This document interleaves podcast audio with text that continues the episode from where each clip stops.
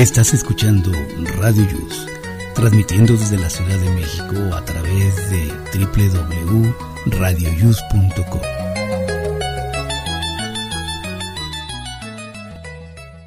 El siguiente programa contiene escenas de conocimiento explícito, con diálogos cargados de curiosidad, que pueden afectar la sensibilidad de personas no acostumbradas a hacerse preguntas sobre el mundo que las rodea. Tamales Marín presenta.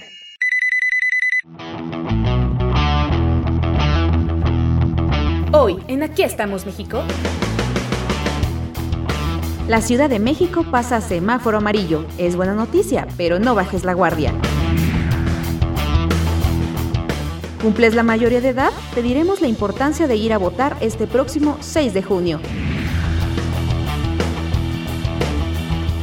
Conoce el origen del nombre de las alcaldías en la Ciudad de México. ¿A dónde vamos cuando morimos? El tema lo discutiremos hoy. En entrevista, Mauricio Tabe, candidato a la alcaldía Miguel Hidalgo. Prepara lápiz y papel que Vane ya tiene listo su test. Y muy pendiente al reporte de la ciudad de nuestro reportero urbano Jaime Rivas. Esto y más en Aquí estamos México. Comenzamos. radioius.com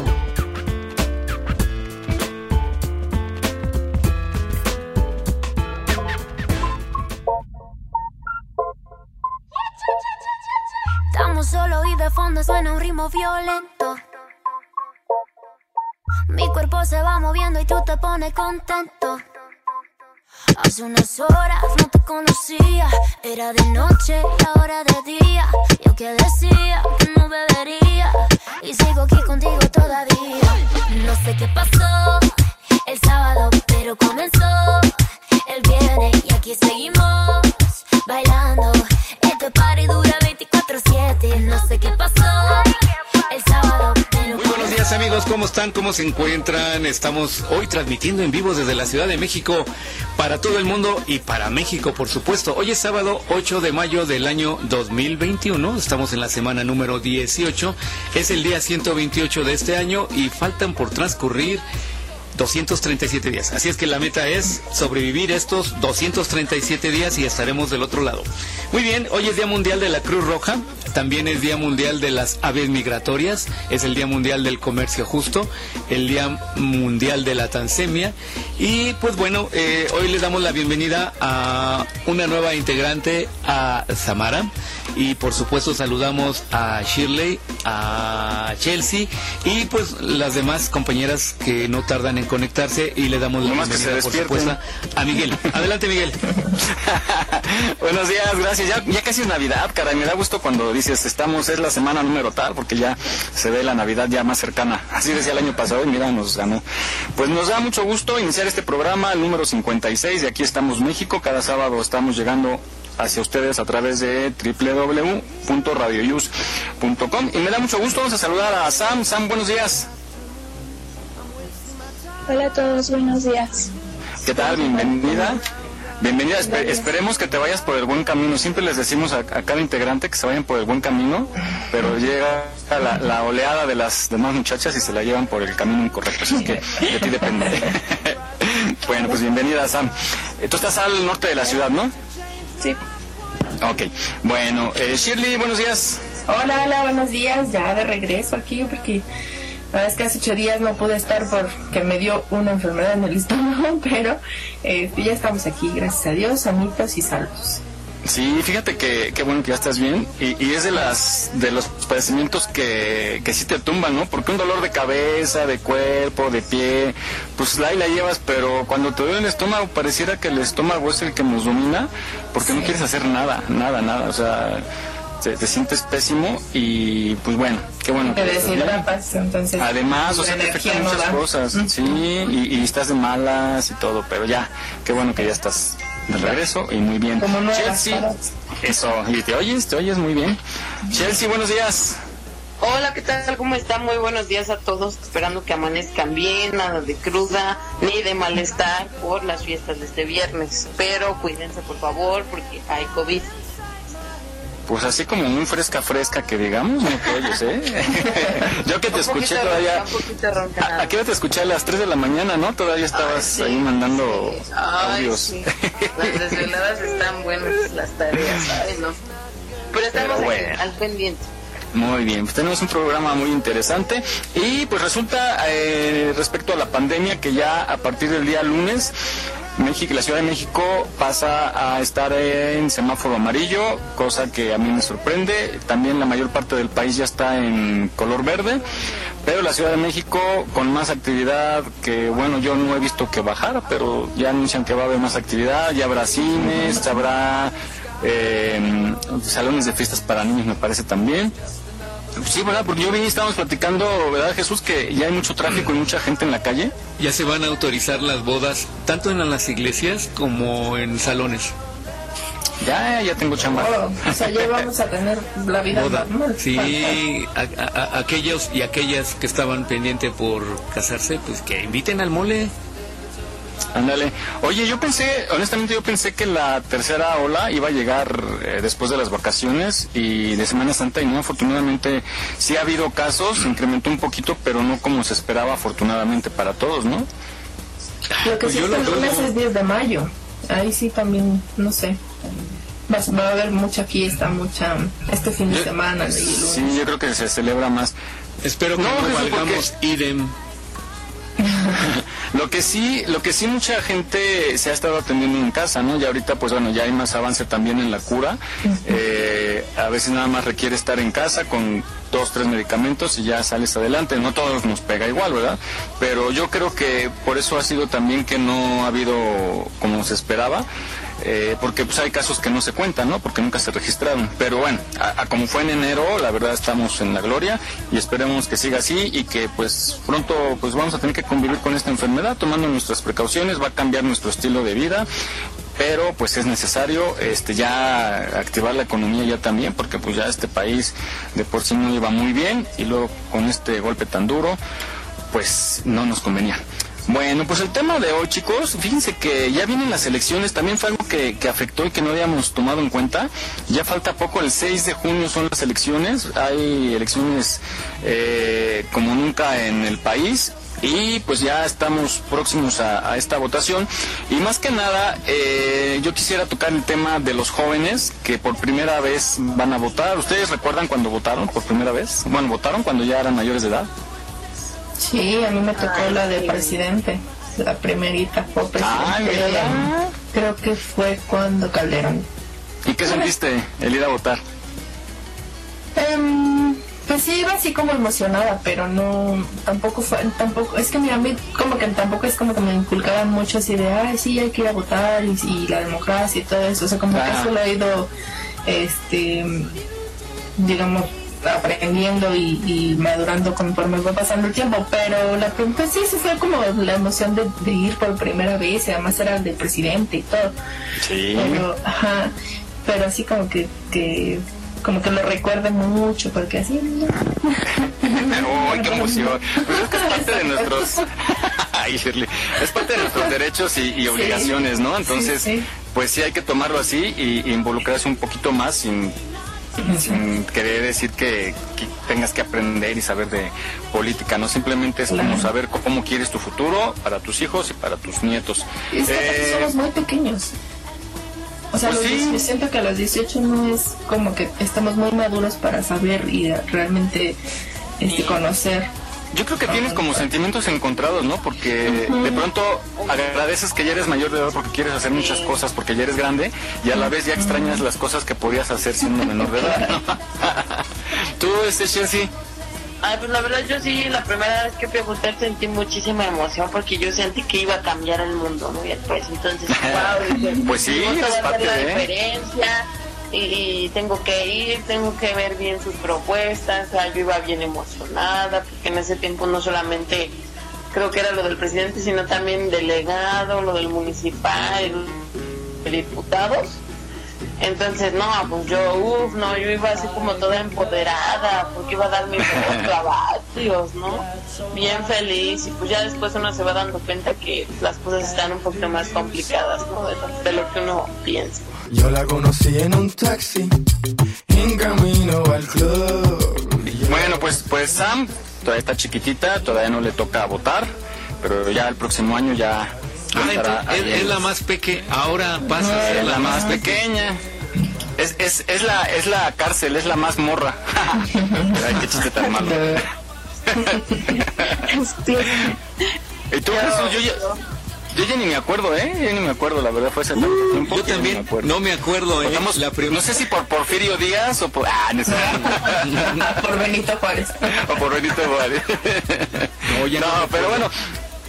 Ya, Tendría que hacer recuerdo, cuentas, ¿eh?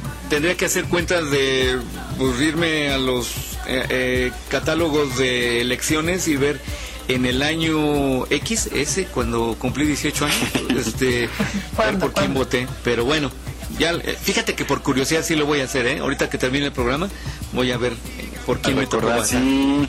Yo la verdad no me acuerdo, pero eh, sí me, me recuerdo que me sentía orgulloso de tener mi credencial de elector y, y ya sabes cómo la cuidas y la llevas para todos lados, hasta, hasta para comprar un gansito decías al de la tienda, ya tengo mi credencial eh, por si la necesita. Ah, pero además Bueno. no, no eran como las credenciales de ahora. Las primeras credenciales No. eran color eh, naranja. Ah, es cierto, como el metro. Y no traían foto, no traían huella, nada más traían el nombre de uno y la firma. Era lo único. Por, por el lado de atrás traían la firma de uno, eh, el nombre por la parte frontal y el Instituto Federal Electoral, tal, tal, los datos, la dirección y tan, tan. Mi dirección traían, ahora que recuerdo. Y eran como más gruesecitas, ¿no? Un poquito más gruesas. Les voy a mandar la foto para que... Eran en mi cara, La vean. Bueno, pues oigan, esto, esto es en tema a que, bueno, queremos hacer la invitación a los jóvenes que ya están en edad de votar este año, a que decidan por sí mismos, a que no se dejen influenciar si en su casa son de una tendencia. Ustedes analicen, ustedes busquen información y decidan por ustedes mismos. Y la familia debe respetar esa decisión y para que sean parte de eh, esta democracia. Vamos a escuchar esta reflexión que habla sobre la libertad de elegir. Yo la conocí.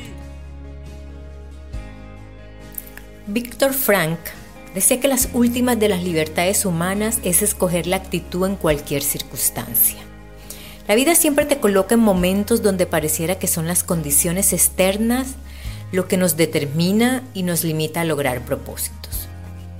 En diferentes circunstancias hay personas que se levantan, superan los problemas y otras no.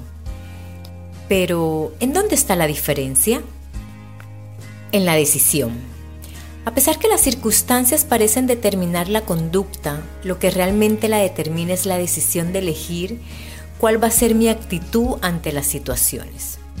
Tenemos libertad para decidir, y aunque Víctor menciona que esta es limitada y finita, porque nunca estaremos completamente libres de condiciones externas, ya sea por lo biológico, cultural, psicológico, a pesar de esto, siempre tenemos la libertad de elegir una actitud ante cualquier circunstancia que vivamos.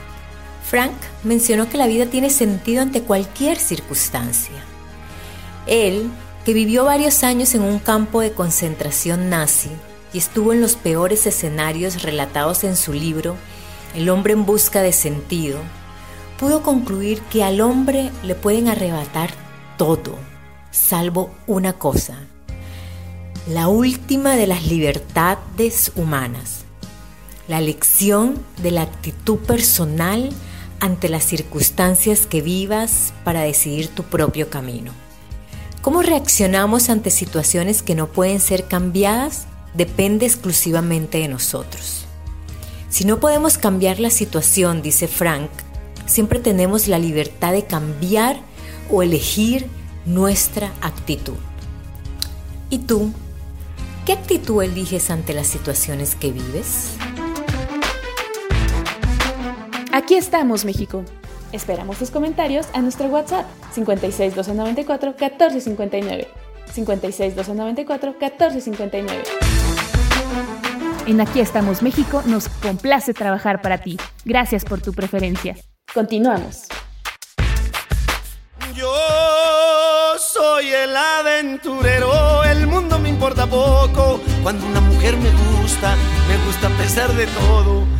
Me gusta. Y pues sobre todo va dirigido a los jóvenes para que tengan su propia decisión y tomen su camino porque van a sembrar su futuro para sus hijos y sus nietos también. Entonces que tengan esa libertad de elegir, incluso decía hasta de cómo vestir, qué comer y, pues este año que es año de elecciones, pues elegir, que ya, ya están en edad de elegir, por el partido y por el candidato que ellos crean que es el adecuado para este país. Y justamente tenemos eh, en la línea, tenemos a la candidata Thais Cruz, candidata a una diputación en Miguel Hidalgo, y ella está apoyada por el partido Fuerza por México. Candidata, buenos días.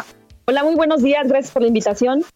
Muchísimas gracias por el tiempo que nos está brindando. Y pues rápidamente, eh, yo me la encontré aquí en la Miguel Hidalgo haciendo campaña y platicamos un poquito. Me gustó mucho las propuestas que tiene y pues sobre todo está usted apoyando a la mujer porque eh, pues para nosotros es la fuerza que mueve todo, ¿no? Este país es movido por las mujeres y pues platíquenos un poquito de su propuesta.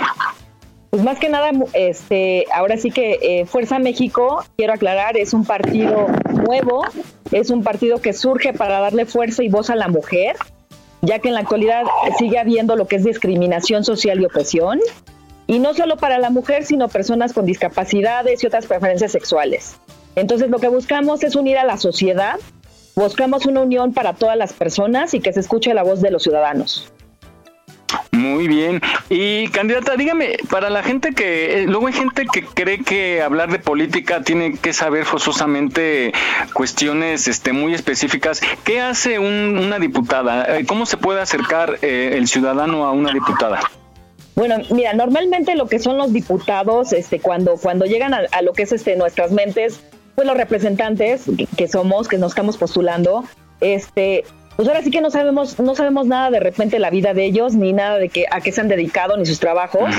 Y en este caso, este prácticamente lo que es un diputado local, en las manos de uno está el, recaer, el aceptar o el rechazar lo que son los, los gastos que se realizan este, durante un año fiscal.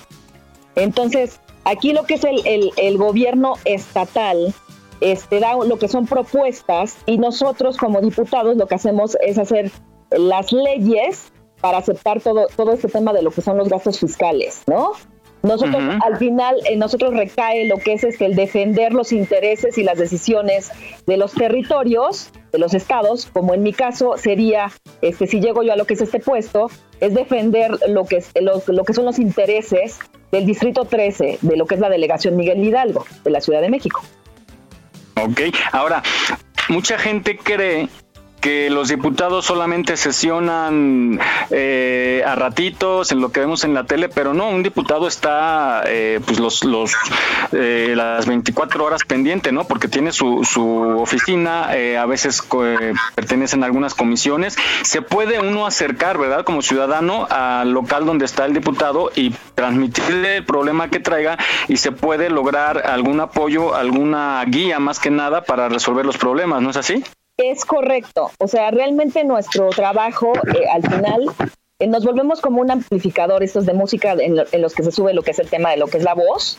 Y aquí lo, que, lo que se debe de hacer, nuestro trabajo es eh, servir a la ciudadanía, ya que somos al final un amplificador de voz para cada uno de los este, ciudadanos, ¿no? En este caso, pues sería el mío en lo que es el Distrito 13. Muy bien, pues este mensaje. Ahora, eh, ¿qué les diría, qué le diría usted a los jóvenes que por primera vez van a, votar? Porque ha sido un año difícil, más de un año de pandemia, y pues vemos que los jóvenes enclaustrados, sin actividad, eh, como que han quedado un poquito divagando, pero es muy importante acudir a votar. ¿Qué mensaje le daría a los jóvenes? Pues yo les diría, este, en primera, pues ahora sí que en, en ellos como juventud está lo que es el futuro de lo que son los países la verdad es que de los jóvenes nos nutrimos y vamos aprendiendo y creciendo porque al final traen alegría y lo que son cosas nuevas. Entonces sí, sí la han tenido yo que muy difícil porque en este caso les hemos quitado por el tema de la pandemia lo que es sus, recreaciones, sus, sus cosas que les motivan y pues prácticamente pues pobres, ¿no? Están viviendo una época muy, muy complicada porque aparte de que Muchos de ellos están encerrados en lo que son casas, aparte están viendo todo el tema de, toda la gente cómo se está enfermando, entonces hay un tema de lo que es este entre pánico, mala información, ellos se, aburren pero la realidad es de que, hay que motivarlos, hay que enseñarles que, en, ellos está lo que es el futuro de todos los países y sí es un método, en, eh, el voto de una parte esencial en todos y cada uno de, nosotros para que lo que es el, e, este sistema de, gobierno se vuelva una democracia y que crean en ella y que crean en, toda la gente que sí estamos bien intencionadas de llevar las riendas bien del país, ¿no?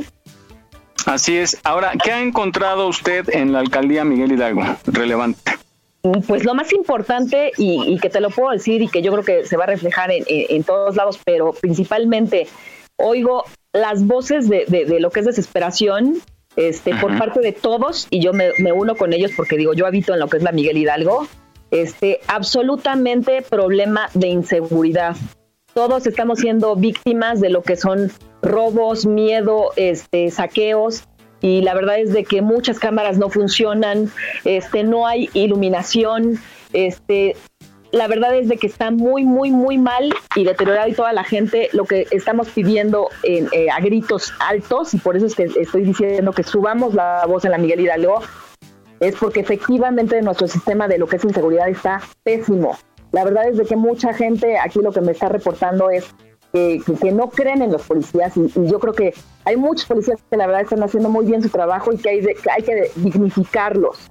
Parte de lo que es este, mi propuesta viene eso, el tema de seguridad que aumente, que, que las cámaras que, actualmente están en la ciudad que realmente funcionen y que en todos los lados donde no hay, no se están funcionando lo que es la luz, pues que en este caso este, estemos reforzando porque sí, sí, sí da miedo. Mucha gente lo que dice es que yo ya no salgo a la calle, y creo que están coludidos lo que es este las autoridades con lo que es este venta de lo que es narcotráfico este nos da miedo que luego nuestros hijos se han saltado aquí pandilleros y nos quieren asaltar y están luego mejor armados este todo lo que son eh, la delincuencia y nuestros policías eh, andan en bicicleta y luego los delincuentes traen lo que es automóvil entonces de ahí ya hay, hay un problema muy muy fuerte no los, los policías luego están sin chalecos este no muy muy muy muy mal Claro, y, si no hay seguridad, pues no hay nada, ¿no? No hay economía porque los negocios no tienen la confianza para trabajar, los clientes no se acercan porque no hay garantías, entonces, pues hay que partir de ahí, esa sí es la problemática que, pues en general, en, todo el país, ¿no? Entonces hay que atacarlo y pues me parece muy bien. Eh, por último, eh, trae usted un equipo muy fuerte de campaña, ahora sí que no son muchas, pero hacen, hacen buena porra y me tocó verlo, entonces está usted trabajando con su equipo muy cercano, recorriendo la alcaldía. Sí, estamos escuchando realmente, aquí sí realmente acercándonos a lo que es la ciudadanía. Eh, comento, yo la verdad es de que estoy muy agradecida con lo que es el Partido Fuerza por México porque yo soy empresaria, soy ciudadana mexicana y no soy política. Entonces, desde ahí estoy dando lo que es mi voto de confianza para escuchar a lo que es este la gente de mi misma delegación donde este he trabajado y pertenezco a lo que es este eh, lo que es eh, la privacidad, ¿no? O sea, como ciudadana. Entonces, este, aquí prácticamente lo que queremos es escuchar a, toda la ciudadanía y que tomen el voto de confianza, volver a recuperar y prácticamente que estemos arriba todas las mujeres, que estemos arriba todos los ciudadanos, que se vea reflejado todo el tema de nuestros pagos de impuestos y, y que estén realmente aprovechados en lo que la ciudadanía necesitamos. En este caso es seguridad. Tenemos que vivir dignamente y que nuestros impuestos realmente se van reflejados en que vivamos bien como lo que son primeros mundos. México, la verdad, es un país divino, hermoso, aparte de sus ciudadanos, pero sí, definitivamente, entre pandemia y lo que es inseguridad, pues tenemos miedo y tenemos que reactivar lo que es la economía, unirnos como México y no tener miedo de alzar la voz y denunciar y sentirnos contentos, volver a recuperar el México tan bonito que nuestros padres nos, nos heredaron. Muy bien, pues le deseamos mucho éxito, candidata, y pues gracias por, por darnos su tiempo. Sabemos que está ahorita en campaña. Le deseamos eh, el mejor de los éxitos y pues esperamos pronto volverla a escuchar. Aquí tiene el espacio cuando guste. Eh, nos comunicamos y le damos el foro cuando sea necesario. Les agradezco mucho la invitación, ¿eh? que tengan muy bonito día y a levantar la voz, Miguel Hidalgo. Muchas gracias por la entrevista. Gracias a usted, buen día. Hasta luego, buen día. Hasta luego. Pues ahí tienen ustedes una opción, eh, lo que hace un diputado, porque mucha gente piensa que es difícil acercarse y no, ellos con gusto lo hacen, es su trabajo y nos apoyan a resolver problemas y a llevar eh, más arriba nuestras, nuestras inquietudes.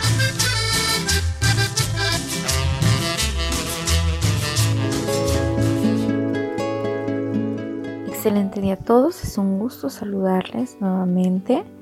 Esta vez hablando un poco de la capacidad de elegir. Esta capacidad la podemos desarrollar todos, sin embargo en ocasiones se ve un poco limitada dependiendo del tipo de educación que se nos ha dado. Definitivamente en algún momento de la vida tenemos que elegir, que tomar decisiones y también conocer cuáles son los pros y los contras de estas decisiones que estamos tomando, entender las posibles consecuencias y aprender que debemos enfrentarlas de la mejor forma. Esto se va gestionando desde que somos pequeños. Mencionaba anteriormente que el tipo de educación tiene mucho que ver. Si en algún momento los padres fueron autoritarios y no permitieron que sus hijos nunca tomaran elecciones pequeñas desde cómo vestir, qué comer o el aprender a decir no, pues definitivamente se va mermando esta capacidad de elección. Por lo cual es más fácil que el mundo externo domine al individuo.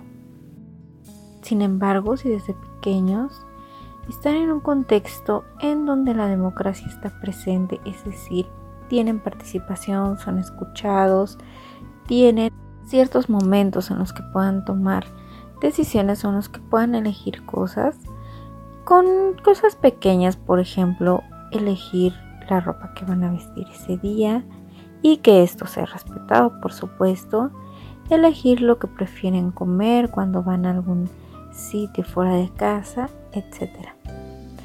El respetar lo que los niños opinan y validar esas opiniones es muy importante para poder crear ciudadanos con decisión.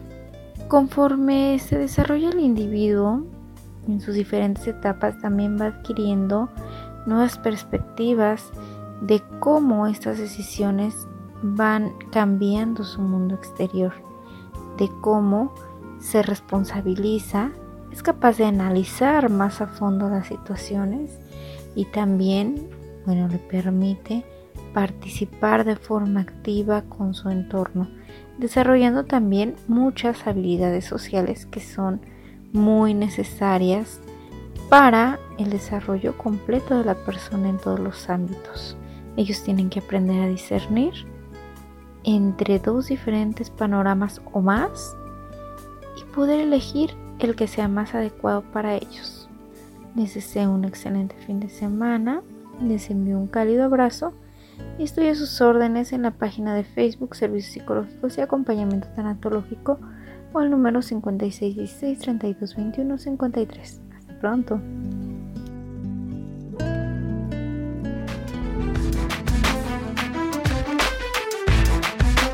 Aquí estamos, México. Esperamos tus comentarios a nuestro WhatsApp 56 294 1459. 56 294 1459. En Aquí estamos México, estamos comprometidos a llevarte contenido de calidad y lo hacemos con mucho gusto. Continuamos. Muy bien amigos, pues acabamos de escuchar esta reflexión. Adelante Miguel. Gracias, gracias a por esa reflexión, esos, esas recomendaciones. Pero sí, yo, yo recuerdo también cuando el otro día estaba pensando en qué momento la gente, los chavos, los adolescentes, empiezan a escoger sus cosas, ¿no? Cómo vestir, porque ya es que cuando eres niño, pues te visten de como quieren los papás, ¿no? Por lo regular, digo, por lo regular. O, cuando te iban a comprar la ropa, pues sí te dicen, ¿quieres este o este? Pero como que te hacen tu estilo, ¿no? A Jesús hay que recordar que te vestían de marinerita, ¿no, Jesús? De soldadito, de, como de los de madera. Sí, tú ves, Sam. ¿Cómo, este, en qué momento empezaste tú como a elegir tus cosas, cómo vestir, tus, tu joyería y todo eso? ¿Te recuerdas? Digo, tú estás bien chiquita, tú sí te debes de acordar. Sí, este, pues sinceramente a mí siempre desde pequeña que yo recuerde me, dieron cierta libertad de poder escoger pues mis prendas, las decisiones que a veces tomaba, obviamente, claro, siempre guiándome por un camino bueno y y pues bueno, a esa edad uno como niño hace cosas y, dice cosas que luego pues no están bien y así, ¿no? Pero con, con mis decisiones que este, bueno, o sea, tomé, tomé las decisiones. Recuerdo yo como a los 8 o 10 años, yo ya agarraba mis, mis prendas, siempre me ha gustado, de hecho, eso de la moda me, me, me apasiona mucho, entonces siempre ha sido un tema del cual no, no estoy muy en contra. Ah, qué bueno. Sí. Qué bien. Ah, fíjate, así, así debe ser. Muy bien. Bueno, ¿tú, Shirley? Pues así como ya libre, libre, libre, yo creo que sí después de la prepa. O sea, sí escogía yo mi ropa, pero como dices, o sea, como, como que siempre la mamá de, no, es que este no, porque como que no se te ve bien esto, porque tal o tal. Pero ya sí libre, libre, yo creo que de la prepa ya casi me decían, este no me gusta. Ah, Oye, ¿y cómo eres ahorita con tu, con tu nena? O sea... Pues, hay días que yo les cojo, pero mira, por ejemplo, ella sí va y ella dice, yo hoy me quiero poner esto y este. Y ya nada más trato como de orientarla para que combine, ¿no? Pero, este, sí, ella también escoge mucho su ropa y me dice, Ay, a mí me gusta esto, hoy quiero vestido, hoy quiero, este, no sé, un short, así. Entonces, como que trato de dejarla también que ella vaya escogiendo su, su outfit todos los días.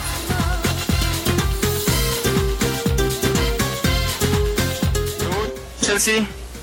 Ay, no, pues yo la verdad sí la sufrí muchísimo porque mi mamá sí era de esas madres controladoras que te vas a poner este vestido de la época casi medieval, ¿no? Con los los brazos. Ay, no. Yo decía, hijo, es que no me gusta. Pero yo en la secundaria sí ya me empecé a revelar, toda rebelde. No, eso no me gusta, no voy a poner eso. Yo quiero usar tacones, yo quiero pintarme, aunque no sabía, ¿no? O sea, yo la verdad sí era muy chiquita, pero ya me quería poner que el bile rojo, que la sombra, que el rímel, que el vestidazo largo. Y pues de vez en cuando sí, sí me ponía los tacones, ¿no? Porque eso sí, este, eso mi mamá no me dejaba tanto pero en cuestión de ropa de jeans, de camisas, sí, o sea, yo hacía mis propias modas, este, me ponía esos shorts de mezclilla y me ponía mallas, las rompía, ¿no? Como Gloria Trevi. Ándale, sí, sí, así igual, y, ya era bien rebelde, y pues ya en la preparatoria agarré mi estilo, que fue ya donde ahora sí que abiertamente me vestía como yo quería. Muy bien, pues de mi modo, te tocó sufrir. Este, igual no, yo bien, bien chavito también elegí mi ropa y este, me dieron total libertad. Nunca me dijeron eso, no, eso te ve, se te ve mal, nunca, nunca, nunca. Ya ves que cuando eres pequeño te aferras a lo que quieres traer puesto, ¿no? ¿Chavito es a qué edad? Chavito a los 12, 11. Uh la seco. Sí, pues es la edad en que, ándale, que, es la edad en que ya no quieres así que, que los papás decidan sí, que vayan por ti, ¿no? Ya no. sí. sí. Mi, mi, es que me pasó muchísimo y hasta la fecha, ¿no? Mi mamá siempre me ha dicho como de, eso no te queda bien, no te lo pongas, y eres una señora, pero pues ya soy mamá, ¿no? Y yo, eh. ¿cómo que no? Soy una señora joven y yo me lo puedo poner porque quiero. Y, uy, no, hasta la fecha. Sí, sí, sí. Eso nunca o, o ese color no te combina, ¿no? Ah, sí. Y, yo creo que más como mujeres, ustedes, este, por ejemplo, muchos papás a la antigüita era así como de, esa falda está muy corta, ¿no? Sí, o, eso no te queda, eso no es de una señorita. sí, entonces ya pues, se, las, sacaban a las rodillas y ya saliendo ya se las subían así para... No, mi mamá me decía que si traen zapatos de charol, ¿cómo le vas a hacer? Y yo, ah, pues fácil. Ay, mujer. Vamos, vamos pues a, eh, a una capsulita que nos dice por qué es importante votar y sobre todo ustedes jóvenes que por primera vez van a votar. Este es un buen tip para que sepan la importancia de las votaciones de este 6 de junio.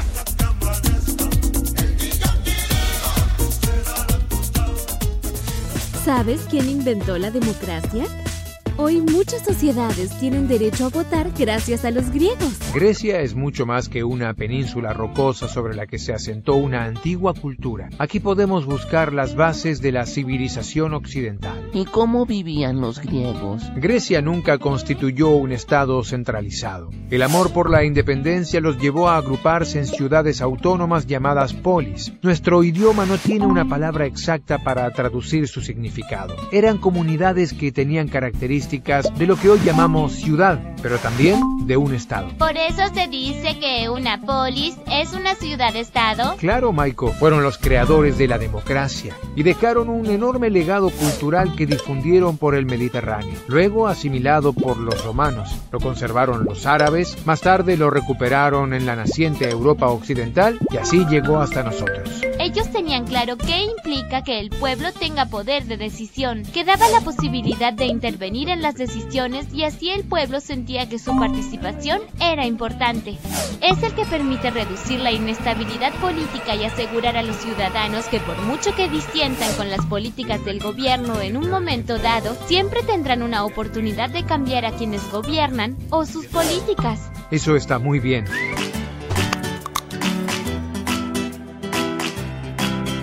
Abuelo, ¿ya decidiste a quién vas a votar en las próximas elecciones? Mm, ya estoy un poco viejo y descreído de la política.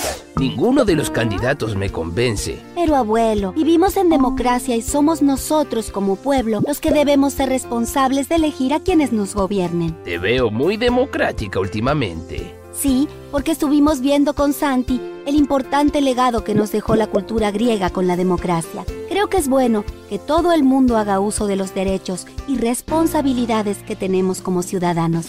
Por eso es importante votar. No olvides seguirnos en nuestra página en Facebook. Aquí estamos, México. Si tu ciudad cuenta con alerta sísmica, recuerda que puedes tener hasta 60 segundos para ubicarte en un lugar seguro. No bajemos la guardia. Continuamos.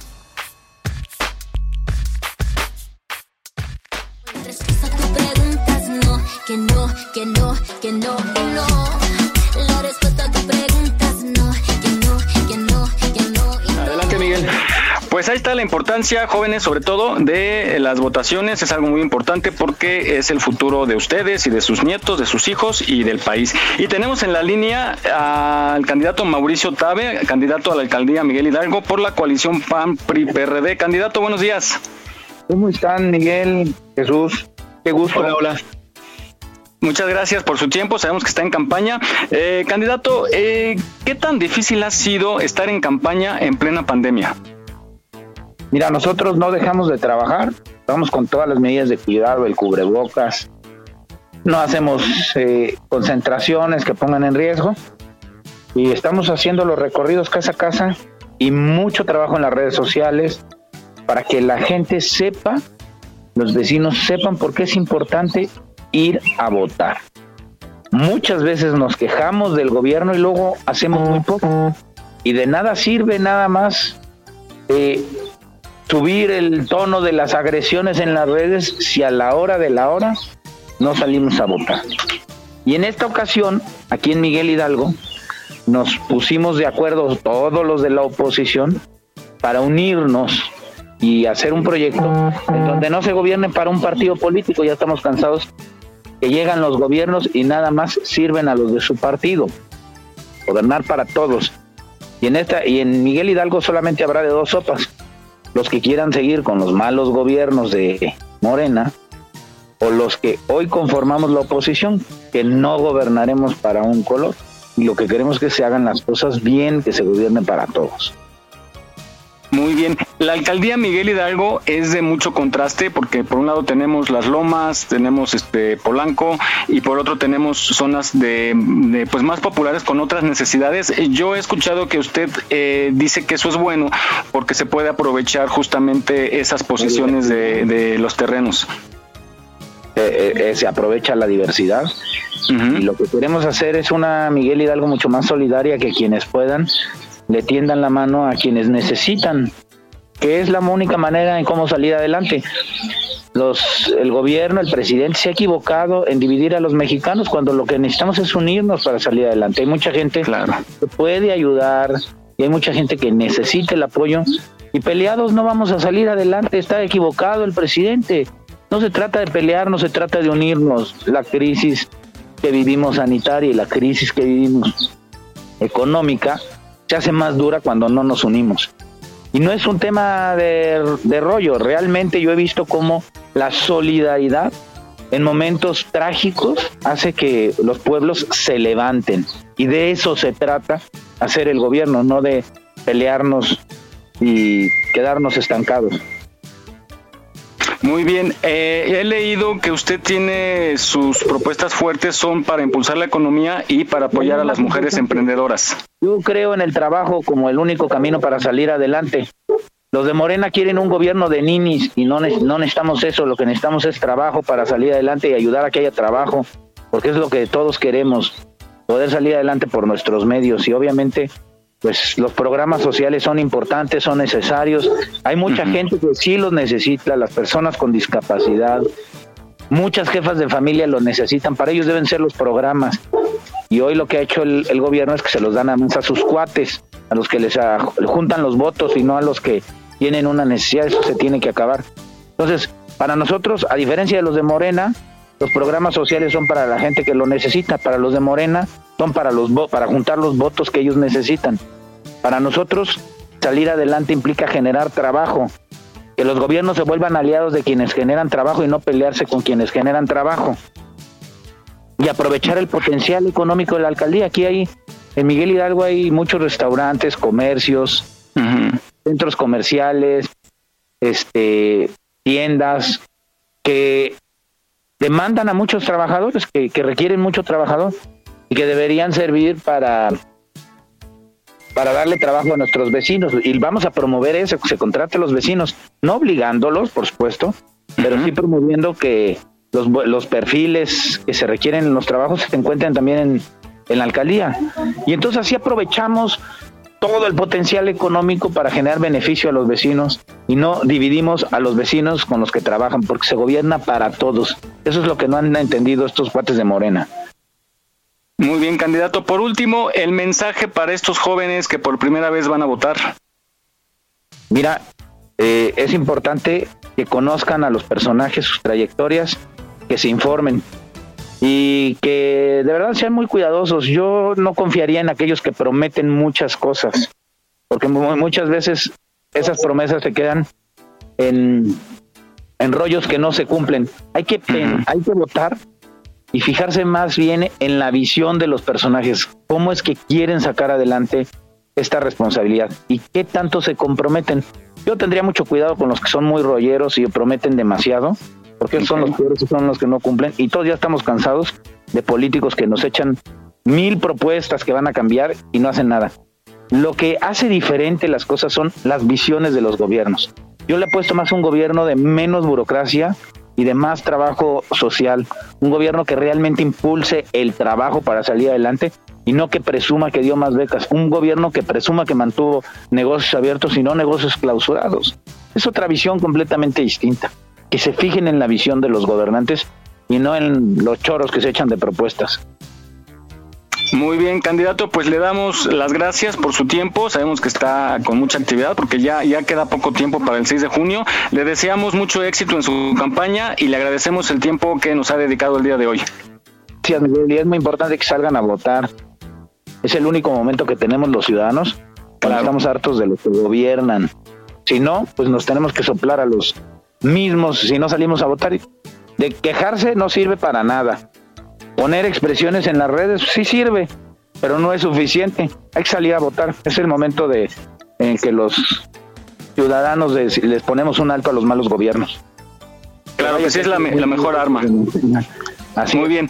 Gracias, muchas gracias por su tiempo, Mauricio Tabe, candidato a la alcaldía Miguel Hidalgo por la alianza PAN-PRI-PRD. Algo, algo que se me había olvidado comentarte, Miguel, es muy importante que no se vayan con la finta de estos nuevos partidos porque todos son un engaño del gobierno. ¿eh?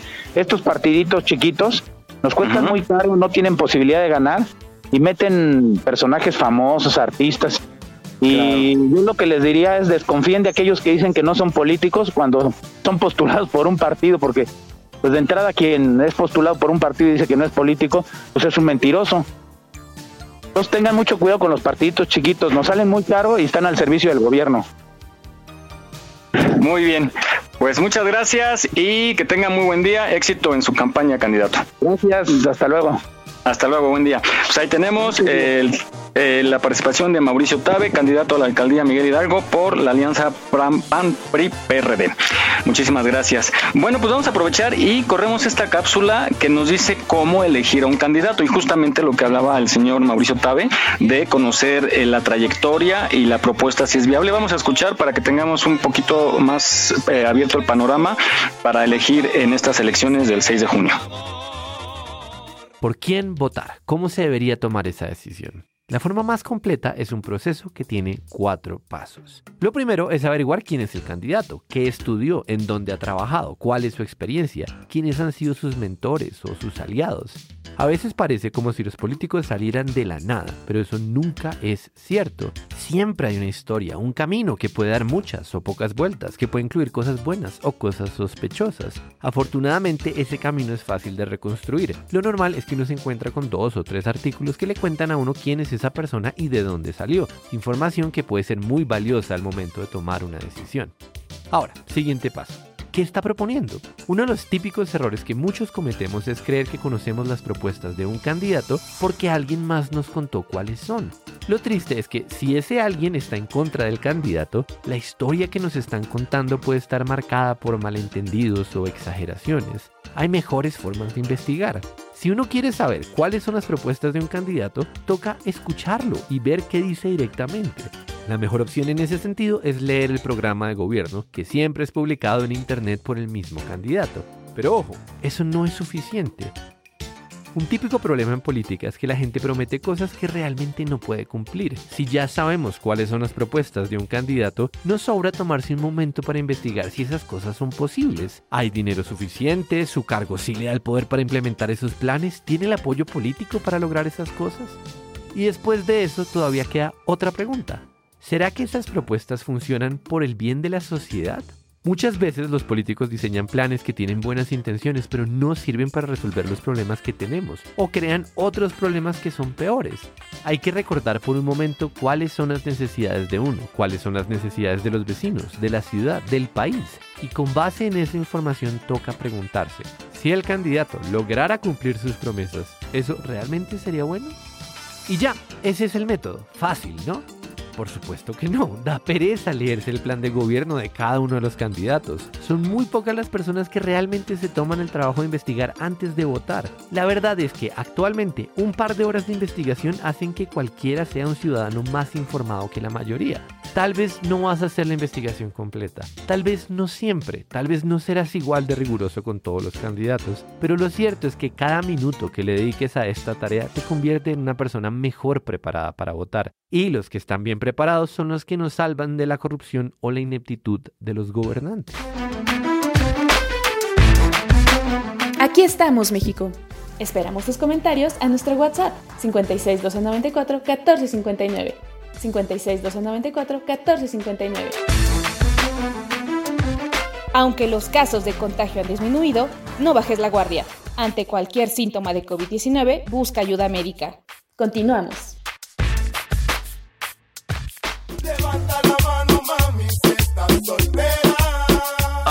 Miguel. Ok, pues ahí está el tip para elegir al candidato más adecuado de acuerdo a nuestras necesidades, ¿no? De dónde vivimos y de lo que requerimos. Muy buena información. Pues ya está, Vane. Eh, preparen su lápiz y papel porque después de esta nota ya viene con su test malévolo. Este test malévolo sí está muy malévolo porque todos tenemos algo de chismosos dentro de nosotros. No, hombre, ¿quién dijo eso? ¿Quién dice? ¿Quién te dijo? Hay una chismosa o chismoso de la cuadra del circuito de la calle. Entonces, ah, pero todo sale del salón de belleza siempre. Comunitarios, ¿no? Como antes. Ah, el lavadero allá arriba y ya, no, el, el, el, el, CCC es el centro de comunicación. sí. Vamos a ver qué tan vieja chismosa traes dentro. Ay, saca la vieja, sí. Pues dicen que los hombres son más, pero no creo. Me dije, a mí me dijeron, ¿eh? No, yo conozco a uno que sí, y está en este programa. Ah, caray. Oye, ¿por qué me dices a mí? Defiéndete, hablas de mí? ¿Por qué hablas de mí? Porque su nombre empieza con mí y termina con Gel. Ándale, Shirley. Se, Oye, se, va a bloquear tu teléfono. Su nombre empieza con G. Su nombre empieza con G. Bueno, vamos. Con sus, termina con Jesús. Ándale. Felipe. La lengua te pica, el corazón a mí te palpita por andar comentando lo que no necesitas. Y ya yo sé que te gusta el chisme. Ojo con lo que andas inventando. Quítale a tu lengua movimiento. Que en la boca no ponen queso. Vamos a otra capsulita que nos habla Jesús justo de las alcaldías. Tú tienes más información. Bien, pues eh, todos necesariamente los que vivimos en esta Ciudad de México vivimos en una de las alcaldías, antes delegaciones. Y bueno, creo que es importante conocer el origen de cada una de ellas. Eh, algunas tienen el nombre de algún prócer de la historia y en ese pues no hay tanto problema. Pero hay otras que tienen eh, nombre derivado del náhuatl y que a veces pues no es tan común poder conocer qué, qué significa. Y bueno, estas tres eh, secciones o tres partes del origen del nombre de las eh, alcaldías, pues está muy interesante. Vamos a escuchar la primera parte de estas tres.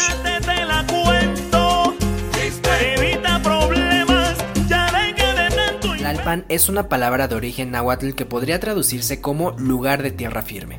Recibe este nombre debido a que su territorio ya no formaba parte de la zona lacustre de la Cuenca de México y fue una entidad muchas veces independiente al Distrito Federal, llegada a ser llamada incluso como la Prefectura de Tlalpan durante un tiempo fue la capital del Estado de México, por lo que es posible encontrar algunos edificios pertenecientes a esta entidad en Tlalpan, pero pasó a formar parte del Distrito Federal en 1855 y su actual límite territorial quedó definido gracias a acuerdos entre el Estado de México y la Ciudad de México en 1984.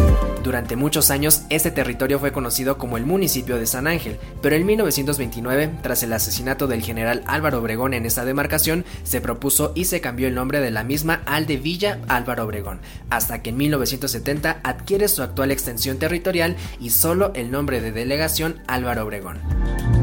Coyoacán es una palabra de origen náhuatl que podría traducirse como lugar de los dueños de coyotes, y dicho nombre no fue puesto de manera aleatoria a la alcaldía. Este territorio, que de hecho originalmente se extendía incluso hasta llegar a la actual Tacubaya y San Ángel, recibe el nombre de Coyoacán desde tiempos prehispánicos. Incluso tras la conquista y la independencia, el nombre se mantuvo adaptándose a las diferentes divisiones políticas, siendo llamado incluso el municipio de Coyoacán.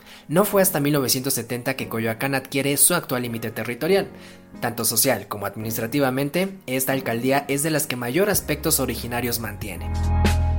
El nombre de esta alcaldía también tiene un origen prehispánico, el cual puede traducirse como sobre la losa en el agua, y recibe este nombre debido a que la población se encontraba en las faldas del entonces existente lago de Texcoco. Este territorio desde luego originalmente no abarcaba a toda la actual alcaldía, sino que fue el principal poblado antiguo en la zona, por lo que su nombre fue retomado para nombrar a la delegación en 1970. Originalmente, durante muchos años, ese territorio se conoció como el municipio de Guadalupe Hidalgo o Tepeyac, hasta que en 1929, al mismo tiempo que la delegación Álvaro Obregón, se le dio el nombre de Gustavo A. Madero en honor a Gustavo Adolfo Madero, quien participó en la Revolución Mexicana. Originalmente este territorio pertenecía al municipio de Tlalpan y posteriormente a la prefectura de Tacubaya, pero en 1861 por un decreto del entonces presidente Benito Juárez, esta se dividió en varios territorios, dentro de los cuales se creó el municipio de San Ángel que finalmente en 1928 pasaría a dividirse en dos, creando así a la delegación Magdalena Contreras. El nombre se retoma de una ermita que se construyó en ese territorio en el siglo XVI bajo el patronazgo de Santa María Magdalena. Contreras proviene de la familia Contreras, que en el mismo siglo fabricaron una escultura, la cual se veneraba en la ermita de Santa María Magdalena. No olvides seguirnos en nuestra página en Facebook. Aquí estamos, México. Para nosotros es un placer trabajar para ti. Aquí estamos, México. Continuamos.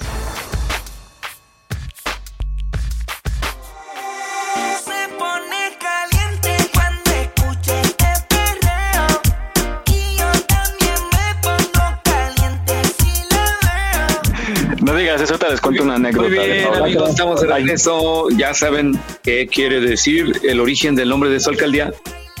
Adelante.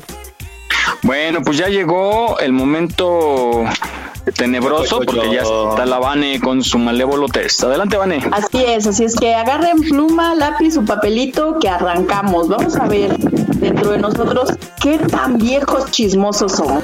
Nena, te llegaron con un chisme increíble y tú les creíste, claro que lo hiciste.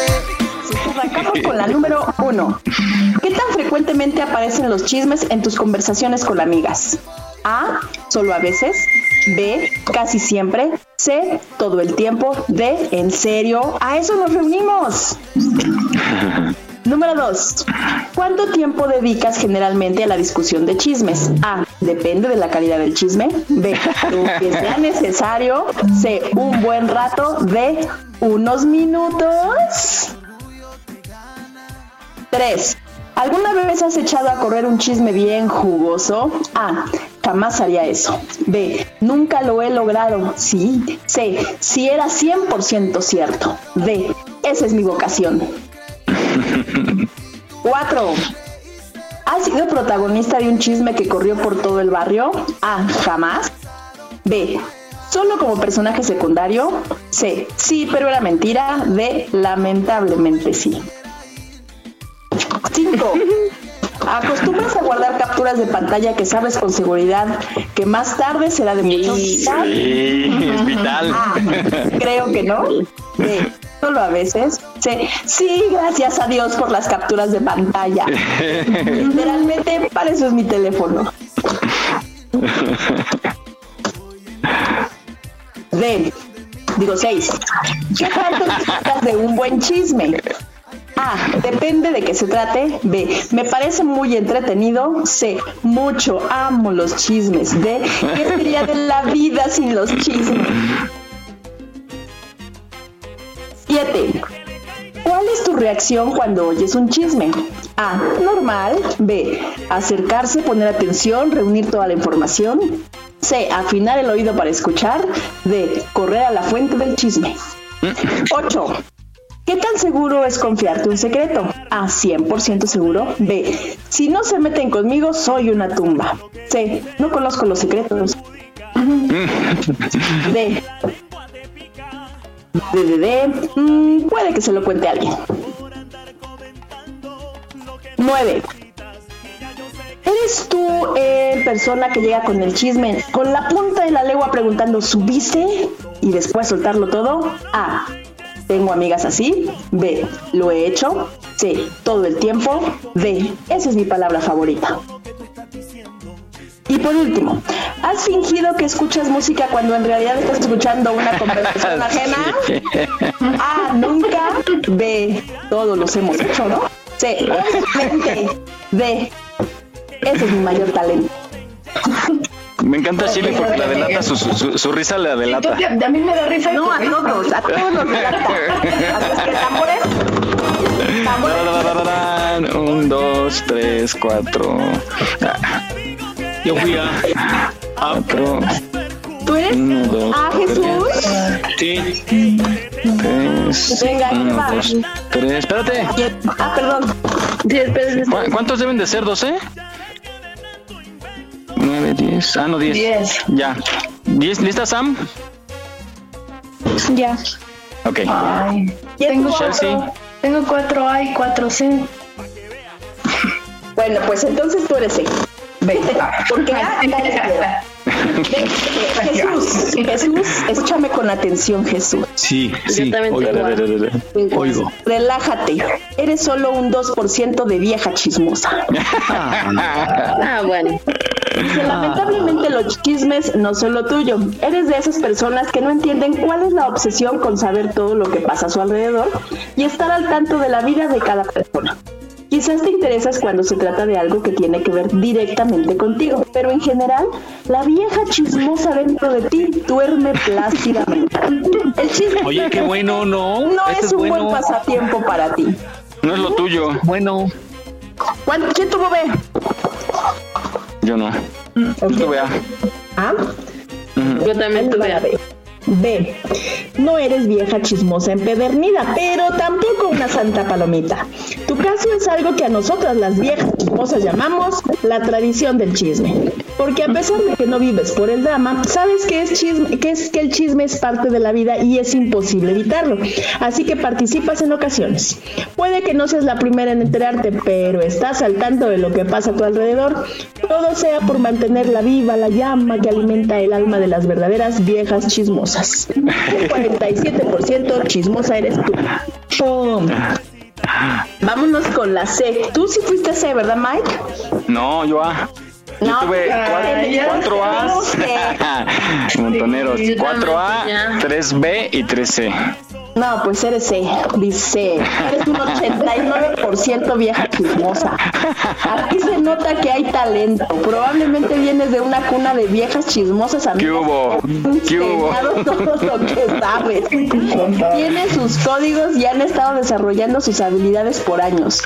No eres conmigo. chismosa reina, ahí está, pero está claro porque a pesar de que el chisme es una de tus pasiones, sabes que nunca será lo más importante en tu vida. Es solo una forma de manejar tu enojo, estar alerta y por supuesto caray. divertirte con los chismes más jugosos del barrio.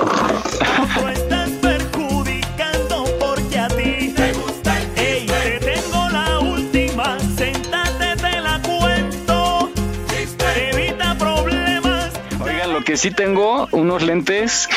Bueno, siempre me ha gustado eso del espionaje. Tengo unos lentes que traen a los lados así del- de, lo que es el lente, como un espejito, como si fuera microbús, haz de cuenta, pero pegado al lente. Y entonces parecen como lentes de sol, pero tienen un espejo. Entonces puedes estar viendo hacia el frente, pero en realidad estás mirando hacia no, atrás. tú eres de entonces, Mike. Ya ¿Eh? no te gusta el No espionaje. No te gusta el espionaje, te gusta el chisme. Y tenía unos audifonitos que en realidad eran un, un micrófono que amplificaba. Haz cuenta, si había una mesa a 5 metros, amplificaba lo que estaban hablando ahí. No, bueno. Técnicas de investigación, digamos. Entonces, escucha mejor esto. Eres un profesional, eres 120% vieja chismosa. Esto es lo que el mundo necesita. Eso. todo, bienvenido al selecto grupo de viejas realmente chismosas. Eres una de las pocas. Tú eres la reina. De seguro te diste cuenta que tus conocimientos superan las expectativas de cualquiera y eso es porque manejas el arte del chisme a la perfección. ¿Qué hubo, lacayos? hablar, sabes qué decir y también sabes cómo conseguir la información necesaria para hacer bien echa a correr los chismes. No se te escapa nada, nunca te descubrirán siendo el metiche y por supuesto nadie se atrevería a meterse contigo porque saben que tienes mucho con qué destruirlos. Eso sí, eh, recuerden que el que toma la foto y el video en la fiesta es el que tiene el poder, ¿eh? Exacto, y ese eres Siempre tú, ha sido. por eso tú eres viejo chismoso. Por ahí tengo unas fotitos, mi Vane, de Monterrey. No, amigo, ¿cómo crees, amigo querido, hermoso? Siempre, Pues- siempre tiene algo de todos, ¿eh? ¿Ya viste? Claro, claro. Tiene el arma. Pues con esto me despido. Lamento estar nada más en este ratito del, del chisme. Dale a tu lengua movimiento. Que en la boca no ponen queso. Mucho cuidado con eso. Ay, Vane, es que echando chisme. la, la- la nota que sigue era importante que estuvieras, porque habla de los hijos contestones y respetuosos. Oye, sí, por supuesto que estoy totalmente de acuerdo con lo que dice. ¿eh? Y también Sí. consideren mucho como mamás que somos, este, que sentimos, que pensamos y que a veces... Pero tú eres de la técnica de la chancla, no te hagas. De la chancla de todo, voladora. De todo un poco, de todo un poco. Ya escucharon la nota, pero sí, les comento que, que eh, mientras yo escuchaba la nota, yo me sentía así como que sí identificada.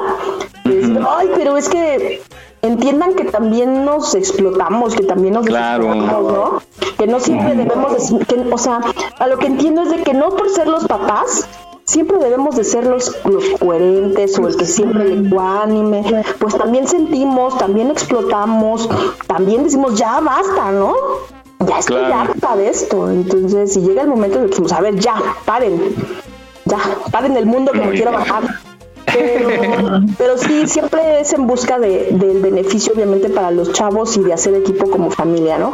Escuchen la nota, la verdad está bien interesante y hagamos conciencia de cómo estamos llevando la educación, porque es una responsabilidad increíble que tenemos como padres con ellos, porque podemos hacer unos seres de bien o podemos ser unos seres de mal y pues al rato la sociedad es, es quien, quien la anda pagando, ¿no?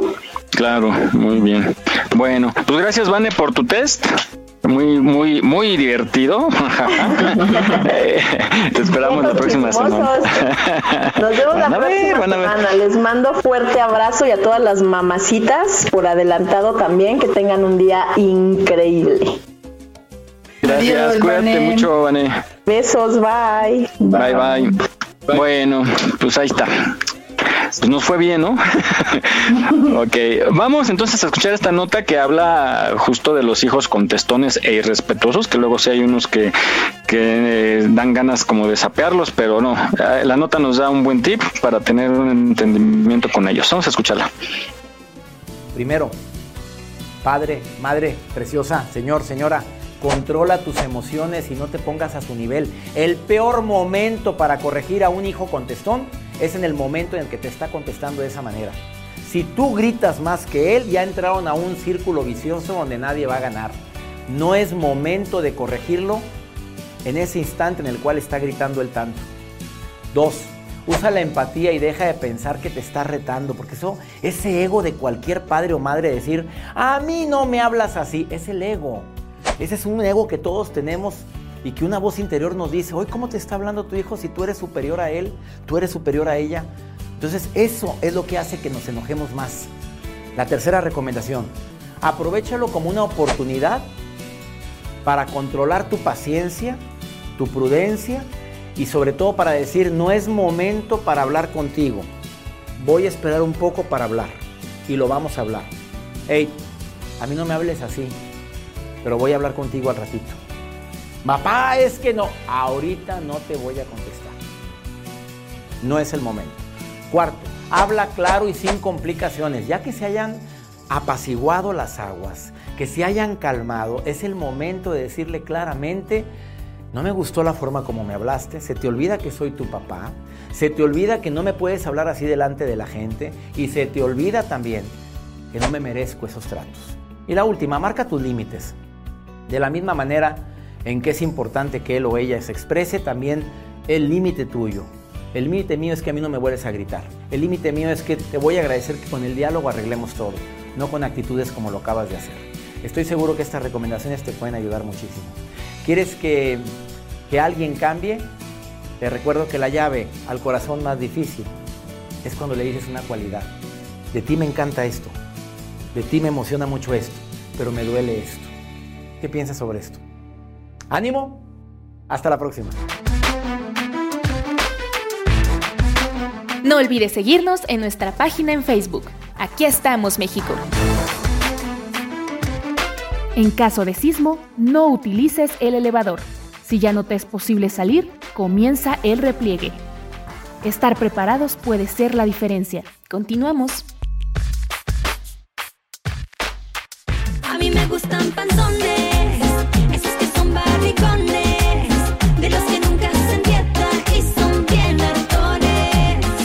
Adelante, Miguel. Ahí está el remedio para eh, platicar con los hijos y llegar a un entendimiento y evitar la violencia que no nos va a llevar a nada. Entonces es muy buena propuesta. Vamos a este tema, eh, es un poquito muy más tenebroso, que habla sobre la catalepsia. Entonces, eh, vamos a escuchar la información.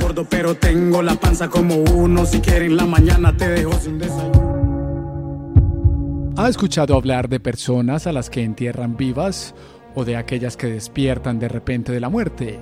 ¿Cómo sucedió? Pues bien, una de las causas puede ser la catalepsia, también conocida como muerte aparente.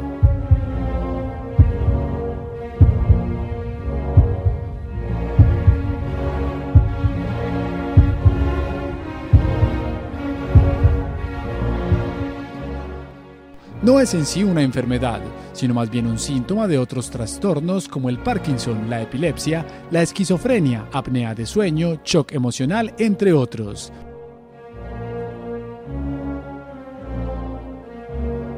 También puede darse como efecto secundario de medicamentos antipsicóticos.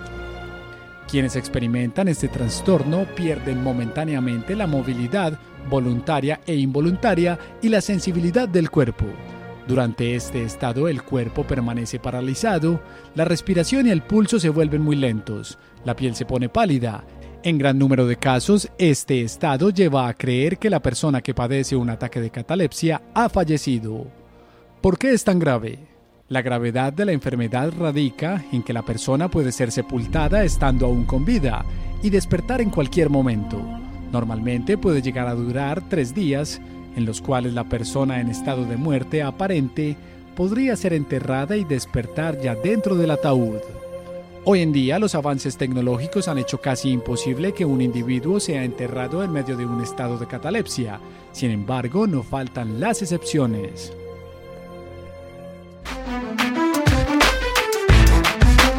Aquí estamos, México. Esperamos tus comentarios a nuestro WhatsApp 56 294 1459. 56 294 1459. Aunque los casos de contagio han disminuido, no bajes la guardia. Ante cualquier síntoma de COVID-19, busca ayuda médica. Continuamos.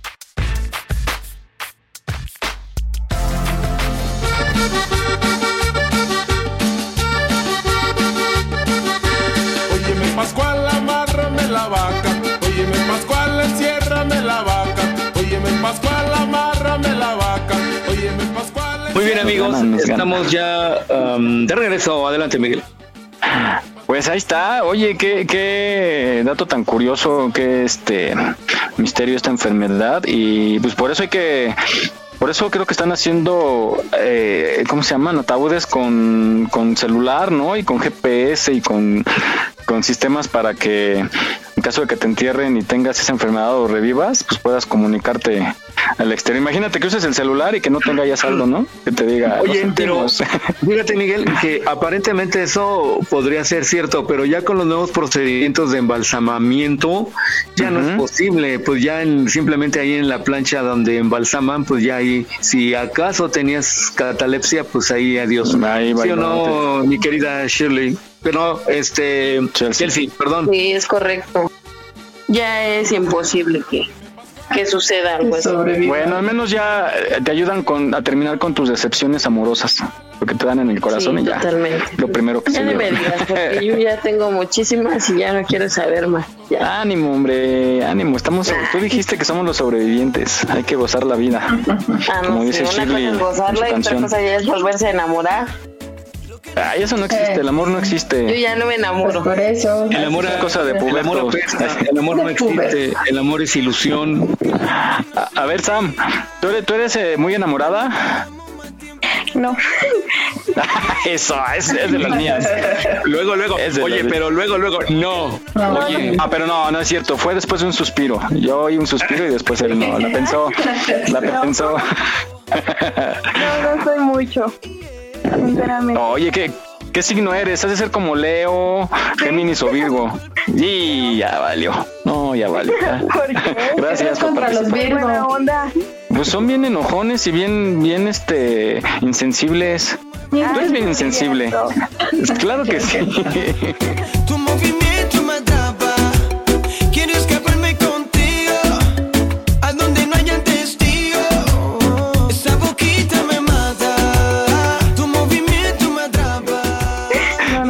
Si los astros, los astros sí nos rigen. Sí, bastante. No, y sí, Los hay gente los que. trastos, hay gente, los trastos. los trastos. No, esos, eso a nosotros, Jesús, que nos tienen de mandilones, son los trastos. Ándale. No, sí, mucha gente incluso programa el embarazo para que tengan a sus hijos en cierta fecha y sean de tal signo. Eso se me hace como una exageración, pero puede funcionar, ¿verdad? Ay, no, yo no no lo sean hubiera Porque tú, qué- tú qué quisieras que fuera. Sí. No entremos en detalles. Bueno, pues vamos ahora eh, siguiendo con temas tenebrosos. ¿A dónde creen que vamos cuando morimos? A ver, este Sam, ¿tú qué piensas de la muerte? ¿A dónde crees que vamos? ¿A dónde va tu alma, tu espíritu? ¿A dónde va tu ser? La verdad es que he platicado ese tema, pero no he llegado a una conclusión. O sea, yo eh, no sé, siento que ya es como nuestro fin. Pero, eh, ¿cómo desaparece así de la nada ya? ¿Te vuelves polvo? Pues, Siento que mi alma va a ir al infierno. ajá, o sea, yo siento que igual, o sea, hay, o sea, hay maneras de que dicen varias personas por la religión de que te puedes ir al infierno o pues, al cielo, ¿no? Pero no sé, no estoy segura, no, no- nadie sabe, creo. No, oye, pero después del infierno que vivimos aquí todavía irte a algo peor, yo creo que ya no, ya no hay. Aquí es Yo el purgatorio. Ah, aquí es el purgatorio.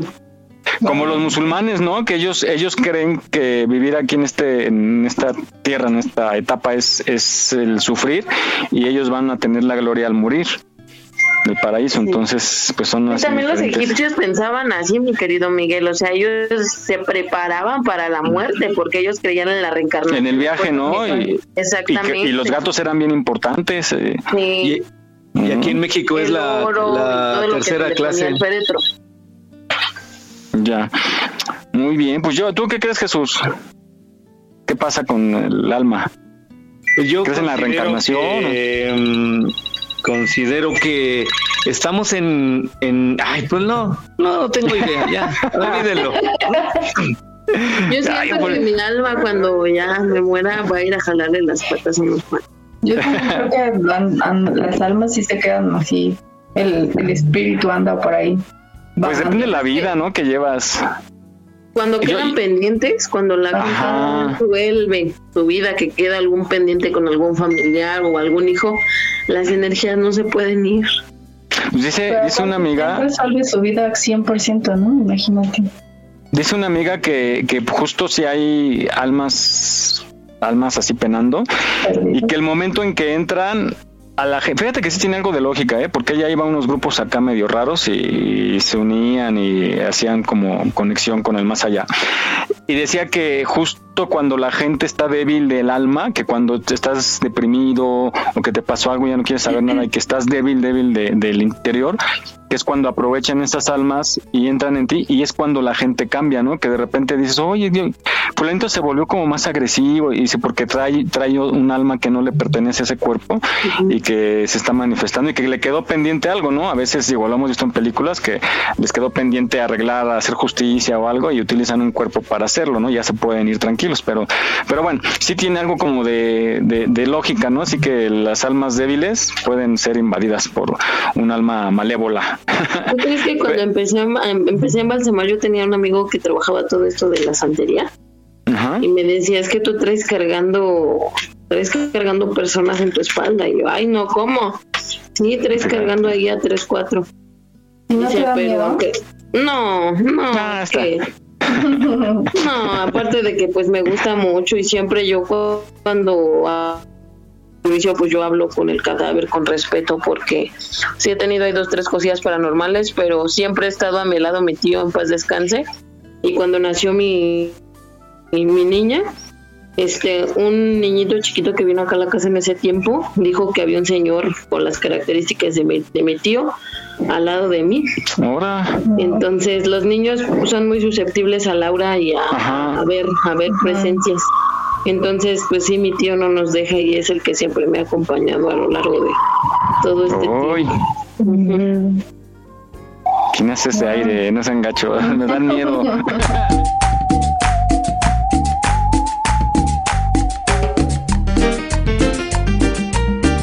Bueno, vamos a escuchar esta cápsula que dice qué pasa después de la muerte. La muerte es algo que a todos nos llega. Y es algo que todos lo sabemos y estamos seguros de ello. Sin embargo, existen dudas e incertidumbre de cómo será y qué procesos hay. Si bien es cierto que no podemos tener una respuesta final, podemos decir que nos hemos acercado bastante. Lo primero que debes saber es que morir no es algo instantáneo, es todo un proceso que como resultado es apagar por completo tu cuerpo. Pero esto trae a nuestra cabeza la pregunta más antigua de la cual se tenga memoria. ¿Hay vida después de la muerte? Llevamos buscando la respuesta desde tiempos inmemoriales, lo que ha dado lugar a muchas teorías y sobre todo mucha especulación, pero por muchas conclusiones que el ser humano pueda desarrollar a lo largo de los años, la cruda realidad es que nadie sabe con certeza qué ocurre en ese momento. Recuerdo que toda mi vida pasó frente de mí por un instante, incluso de cosas que no era capaz de recordar. Investigadores en el tema aseguran que hay ciertos patrones que se repiten, como el túnel, luz blanca y radiante, el apagado del cuerpo y la sensación de paz infinita. ¿Qué sucede con aquellas personas que han podido relatar cómo fue esa probadita de muerte. Un grupo de científicos e investigadores de la Universidad de Southampton, Inglaterra, realizaron un impactante descubrimiento.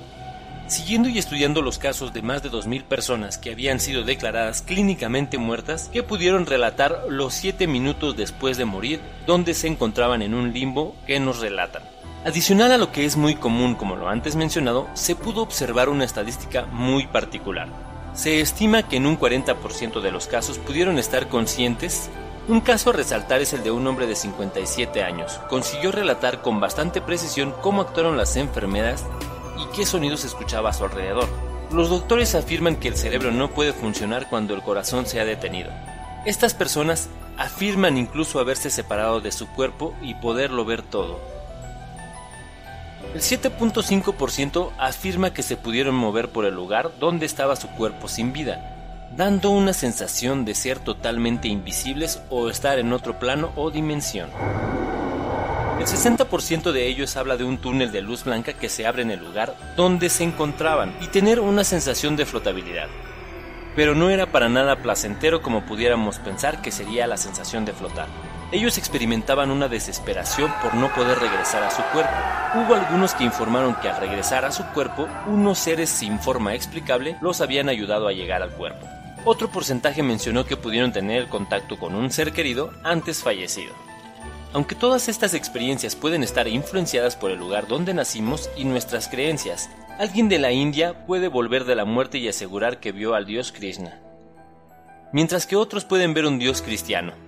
Todas estas cosas, lo que es el alma, el cielo y el infierno, van más allá del entendimiento, y probablemente habrá miles y miles de interpretaciones basadas en dónde naciste y cuáles hayan sido tus experiencias vitales. ¿Te gustaría ser parte de nuestros patrocinadores? Envía un WhatsApp al 56 294 1459. 56 294 1459. Estamos de aniversario. Gracias a ti por ser parte de este programa. Aquí estamos, México. Continuamos.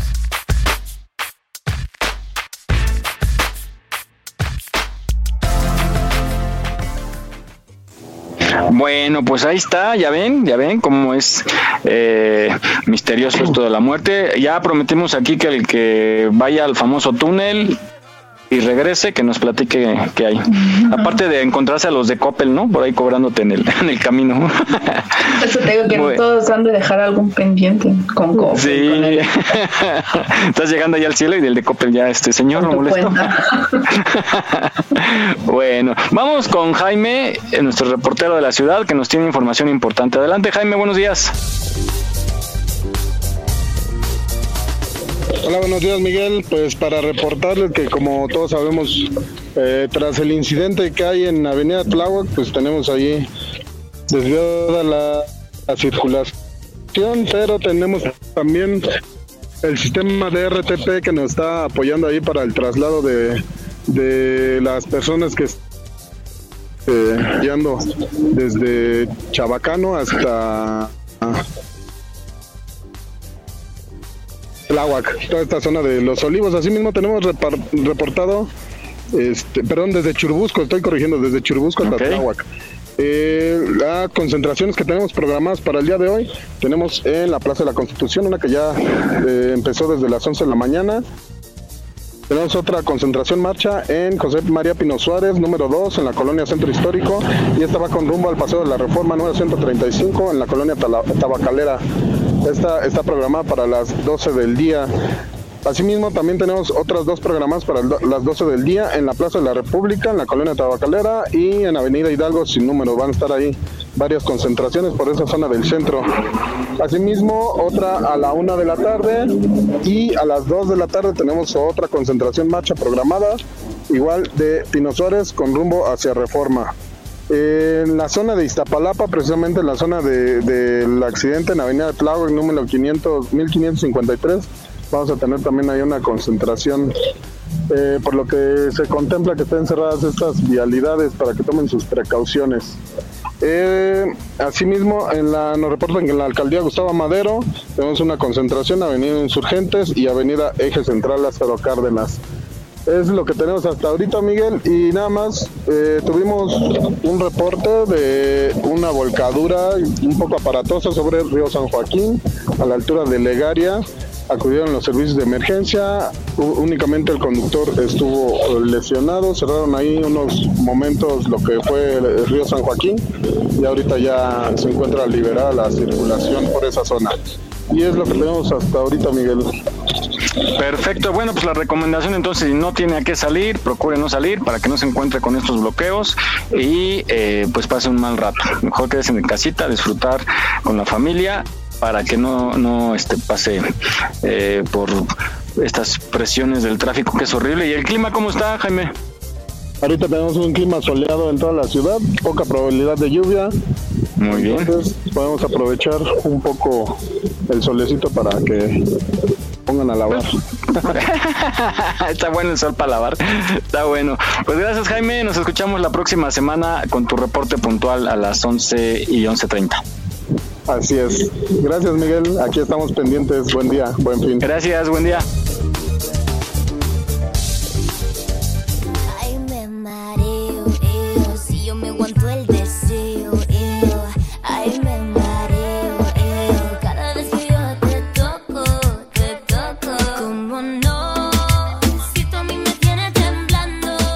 Bueno, pues viene ya el día de, la, de las mamás, el día de la madre.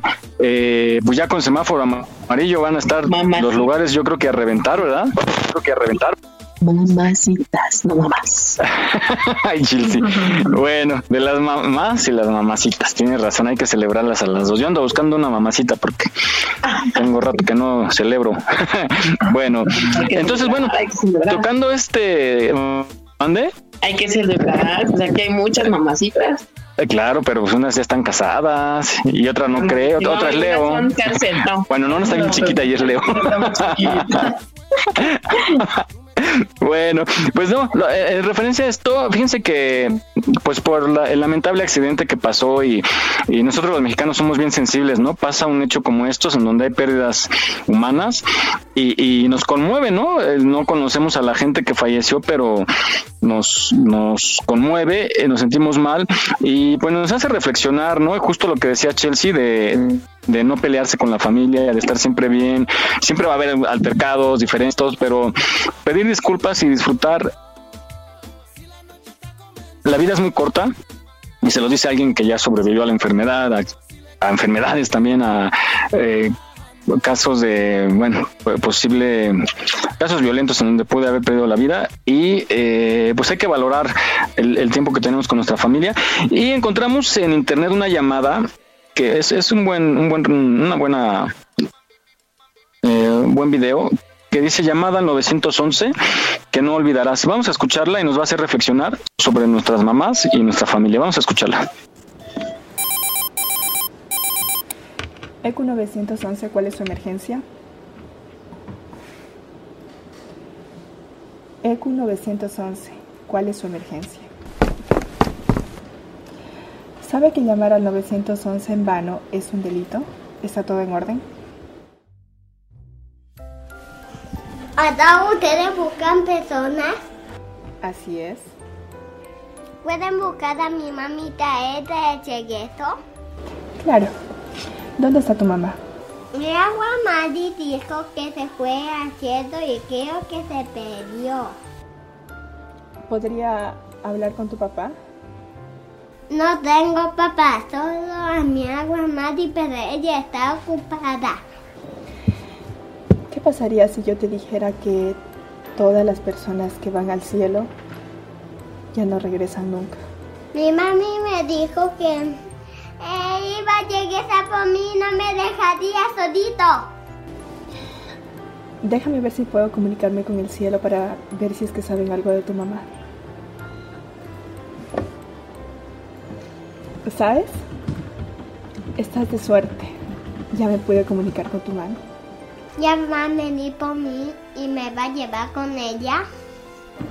Lo que pasa es que ella acaba de decirme que en el cielo hay muchos niños que no tienen padres y que están muy tristes y necesitan de su ayuda. Quiero que venga mi mami, pero no quiero que estos niños estén tristes. Tu mamá me dice que quiere escucharte por última vez y quiere que le digas todo lo que le tengas que decir en este momento para ella poder irse feliz. ¿Ella me está escuchando ahora? Sí, pero ella no puede hablar. Ella lo único que puede hacer ahora es escucharte. Mamita, me metiste. Dijiste que ibas a llegar por mí. Voy a extrañar dormir de tu paso. Te juro que comeré toda la sopa para que estés feliz conmigo. Quiero terminar de leer el cuento que no me acabaste de contar. Espero que sea el voto para ir contigo y comer ese cereal que me prometiste. Esa te irte. Te amo, mami. Bien. Ahora tu mamá podrá irse feliz porque sabrá que vas a ser un niño bueno a partir de ahora. Va a estar muy, muy orgullosa de ti. Ahora sé que mi mamita está en tu casa ayudando a otros niños como yo. Muy pronto me iré con ella. Ahora ve y abrázala a tu agua Mari, que ella te va a cuidar como te cuidaba tu mamá. Yupi, abrazada a mi agua. Adiós, no. Valora a tu familia. Dedícale tiempo a tu mamá. Algunos dicen no tener tiempo. Otros no tienen mamá. Aquí estamos, México. Esperamos tus comentarios a nuestro WhatsApp 56 294 1459. 56 294 1459. En Aquí estamos México nos complace trabajar para ti. Gracias por tu preferencia. Continuamos.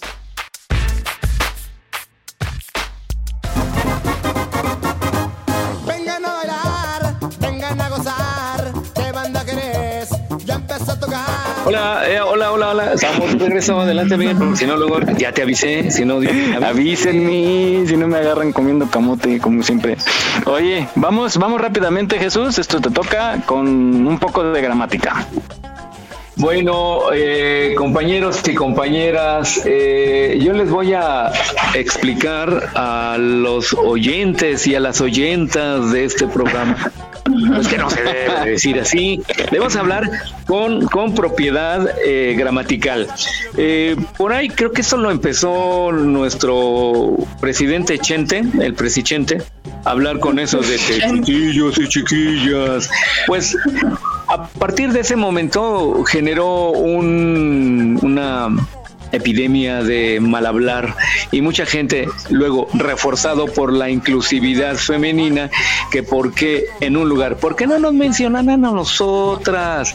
No, no es burla, ¿eh? A- me adelanto, sino que simplemente se trata de hablar correctamente. Si ya está incluido en una em, frase, al decir compañeros, se está incluyendo a todos, ¿por qué esa exageración en eso? Bueno, ya no les comento tanto yo de mi persona, mejor vamos a escuchar esta, esta cápsula.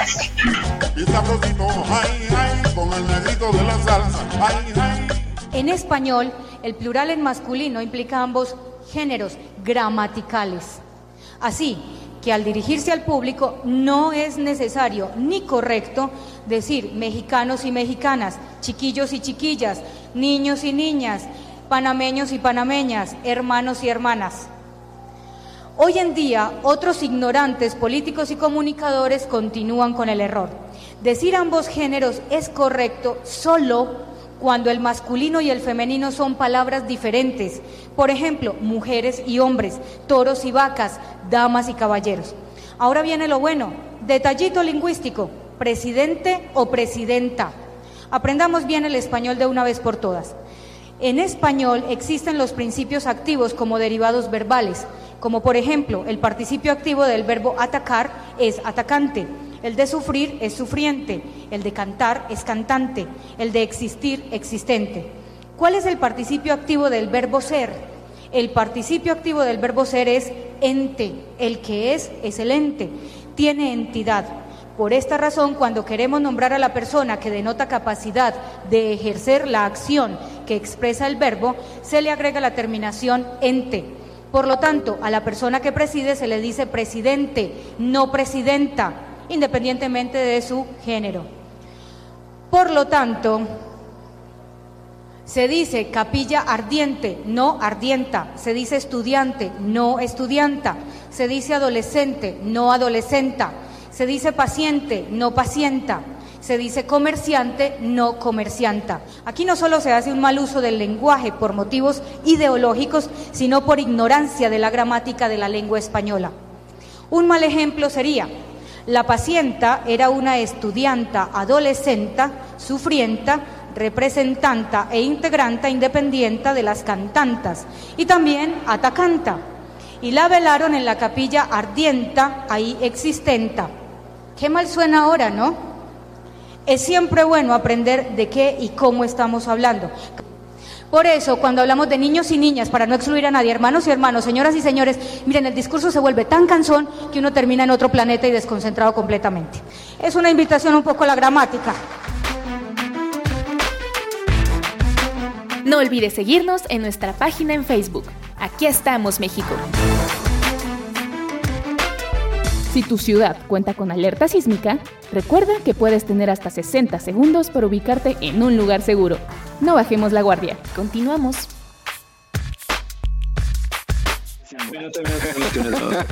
Muy bien amigos, estamos aquí de regreso. Bueno, ahora yo les sugiero que usemos únicamente el lenguaje correctamente. Esta cápsula me pareció fenomenal para explicar aquello y bueno, adelante Miguel. Muy bien, pues muy claro y pues siempre vamos a respetar a la mujer, hablemos como hablemos, vamos a respetar a las mujeres, debemos respetar a las mujeres porque son lo más hermoso que hay en la vida. Así es que, ¿verdad? ¿Eh? Hermosos y hermosas.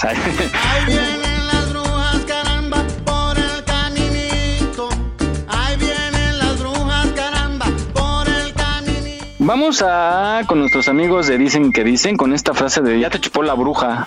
Ah, ¿Cómo la usamos aquí cuando qué? Ya te chupó la bruja con, cuando mm, te caes a veces, ¿no? No. Te dicen, no, pues ya no Ah, te bueno, besó. sí. Te sale mal. Ya te chupó el Cuando- diablo, ya te besó el diablo. Cuando te caes es, ya te besó el diablo. Y te chupó la bruja. Es cuando Como te que ya fue te mal. llevó a faros, ¿no? Como que Sí, ya- cuando te va mal y te dicen, oye, ¿qué crees? Este, mi jefe me, me habla, que pase a su oficina. Uy, ya valiste gorro, ya te chupó la bruja, ya valiste, ya valió queso. ya te cargó el payaso. Muy bien, pues vamos con nuestros amigos de Dicen que Dicen con esta frase de ya te chupó la bruja, los orígenes. Vamos a escucharla. Ahí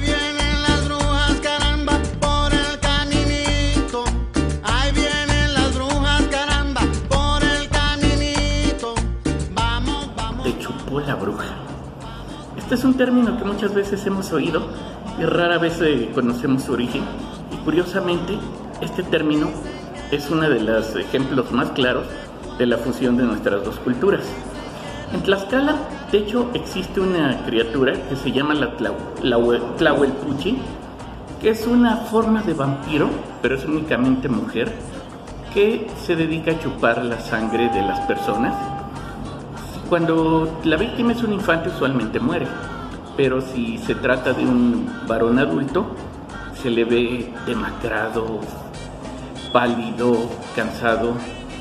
Eh, algo eh, muy común a veces en, esta época cuando hay demasiada presión.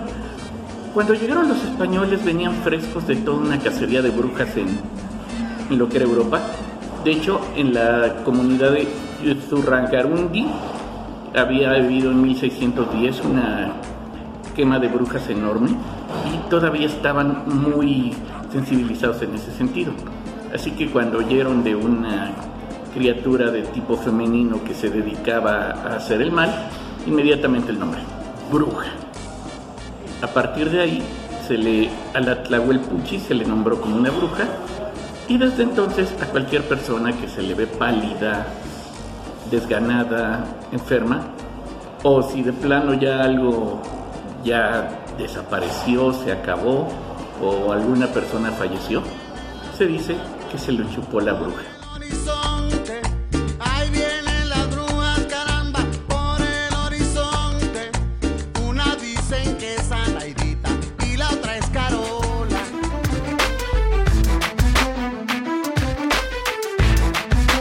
No olvides seguirnos en nuestra página en Facebook.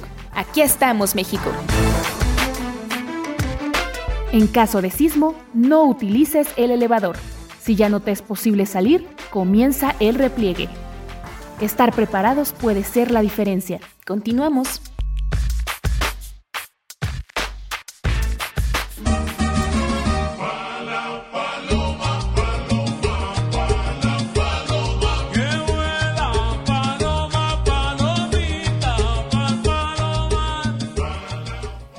Bien, pues ahora ya sabemos por qué el dicho de te chupó la bruja. Adelante, Miguel. Ahí está, gracias a nuestros amigos de Dicen que Dicen con estas aportaciones involuntarias.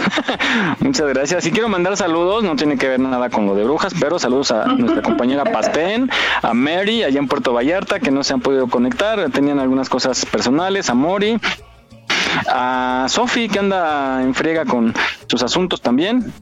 Y pues les mandamos un saludo y esperamos que se conecten la próxima semana por acá. Que luego dicen que no la saludamos. Y también felicidades a la gente que cumple años que festeja algo.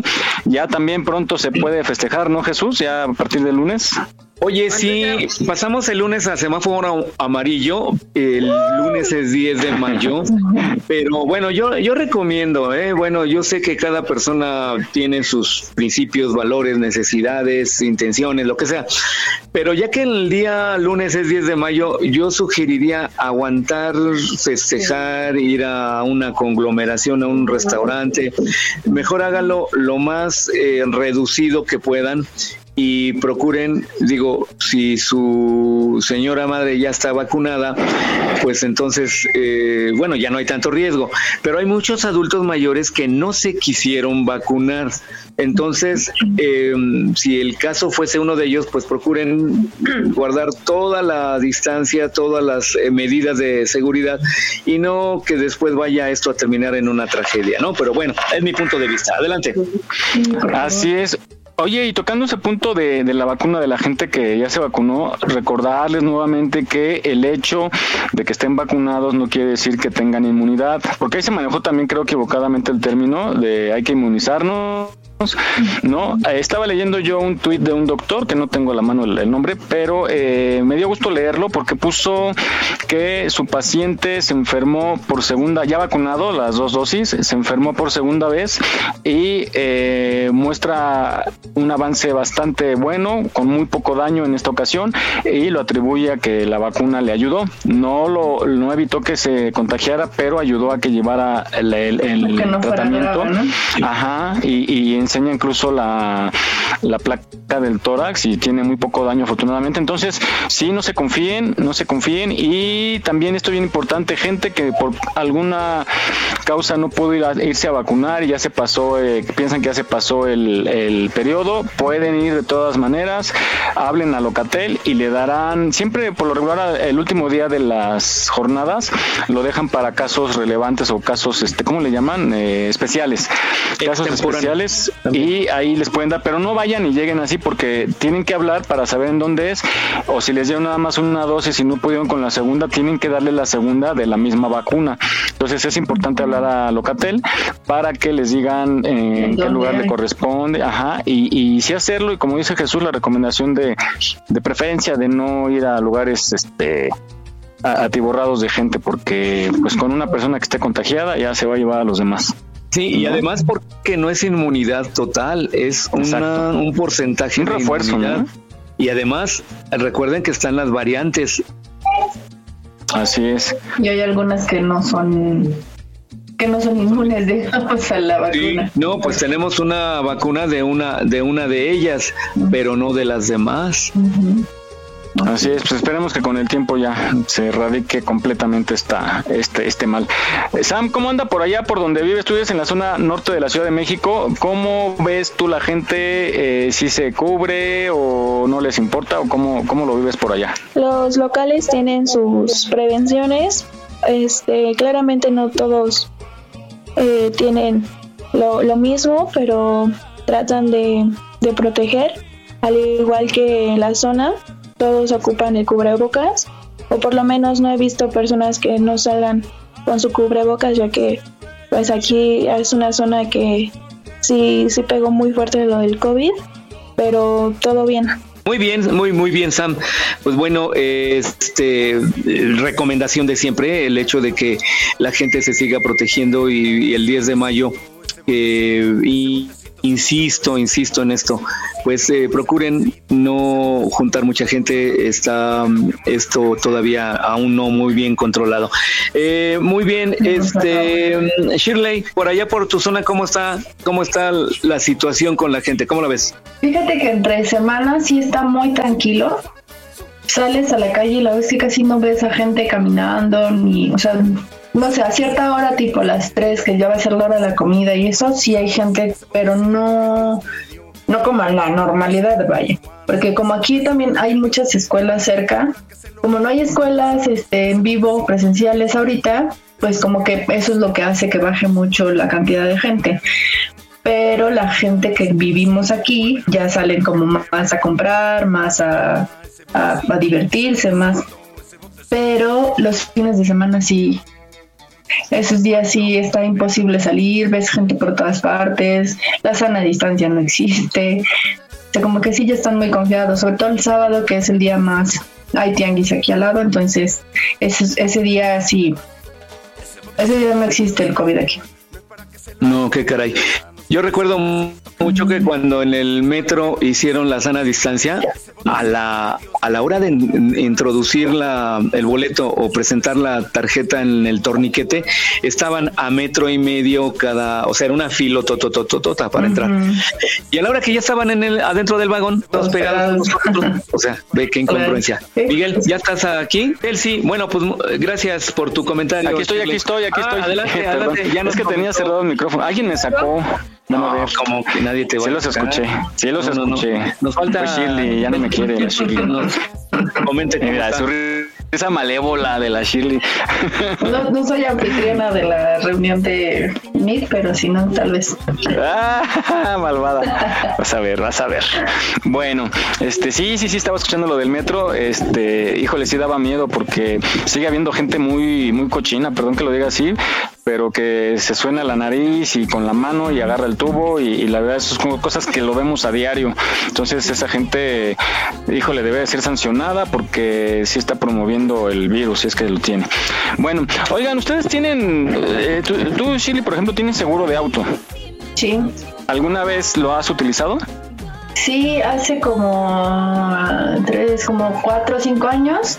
Ajá. Sí, lo tuve que utilizar porque choqué, pero todo bien, o sea, bueno. no La tranquilidad que te da, ¿no? El tener un Sí, seguro. claro. Pero hay seguros que hay que tener mucho cuidado cuando escogemos seguros. Normalmente, pues todo el mundo queremos pagar poco, ¿no? Y que nos dé todo. Entonces hay que tener mucho cuidado porque tiene limitaciones. Entonces, saber qué nos está cubriendo. Desde que lo estamos contratando, hay que saber qué nos cubre, cuánto hay que pagar y en caso de qué hay que hacer. O sea, hay que estar preparado para no llevarnos sorpresas y no dejarse, porque muchas veces las aseguradoras o bueno, los, los eh, ¿cómo le llaman? Ajustadores o enviados que, que les trabajan a través de una tercera empresa, le, le ha dicho a mucha gente que no va a cubrirle porque usted tuvo la culpa. Entonces, pues eso no es como que argumento para no pagarte, ¿no? Porque tú estás contratando un servicio justamente porque pues no puedes estar cargando 10 mil, 20 mil, 30 mil o 100 mil pesos para pagar daños. Entonces no se dejen, cuando pase eso, hablen a la aseguradora y digan que quieren otro ajustador, que sea de la aseguradora, porque no están de acuerdo. Y, y no se dejen, porque muchas veces por no pagar 10 mil o hasta 100, más de 100 mil pesos, las aseguradoras son muy mañosas. Entonces aquí viene esta capsulita, un tip que nos habla eh, de algunas sugerencias para contratar un seguro de auto. A mí me gustan, me gustan pensones. Esos que son barrigones. Estás listo para seleccionar un seguro para tu auto, pero ¿por dónde empezar? Es recomendable conocer tus opciones. Estos son algunos de los distintos tipos de cobertura que puedes incluir en tu póliza. Comencemos con la cobertura de responsabilidad civil para autos, que la ley exige en la mayoría de los estados. Si alguien se lastima en un accidente que tú hayas causado, la cobertura de responsabilidad civil por lesiones corporales ayuda a pagar tus honorarios legales si te demandan, así como los gastos médicos y salarios perdidos de la persona lesionada. Si dañas la propiedad de otra persona con tu vehículo, la cobertura de responsabilidad civil por daños a la propiedad puede ayudar a reembolsar a la otra parte sus reparaciones o reemplazo. A continuación, revisemos la cobertura que ayuda a pagar tus gastos médicos si sufres heridas en un accidente de auto. Dependiendo del estado donde vivas, puedes tener la opción de adquirir protección contra lesiones personales o cobertura de pagos médicos. Estas coberturas pueden ayudar a pagar las cuentas médicas o del hospital luego de un accidente cubierto. Otro tipo de cobertura es la cobertura contra conductores sin seguro y sin suficiente seguro. Si un conductor que no tiene seguro de auto te choca, la cobertura contra conductores sin seguro te ayuda a pagar tus facturas médicas y, dependiendo de dónde vivas, las reparaciones a tu propiedad después del accidente. La cobertura contra conductores sin suficiente seguro funciona de manera similar. Te ayuda a pagar tus gastos médicos si te choca un conductor cuyos límites de cobertura de responsabilidad civil no alcanzan para pagar tus gastos después del accidente. También hay coberturas que ayudan si tu auto sufre daños. Digamos que necesitas reemplazar o reparar tu vehículo después de una colisión con otro auto u objeto. La cobertura de colisión ayuda a pagar esos costos. ¿Qué pasa si tu automóvil sufre daños a causa de algo que no es un accidente? La cobertura contra todo riesgo ayuda a pagar la reparación o reemplazo de tu auto si sufre daños causados por robo, animales, caída de objetos o incendios. Finalmente, es importante recordar que cada tipo de cobertura de seguro de auto tiene su propio límite, o sea, la cantidad máxima que tu aseguradora pagará por un reclamo cubierto. Y algunas coberturas tienen un deducible, que es la cantidad de dinero que pagas de tu bolsillo por un reclamo cubierto.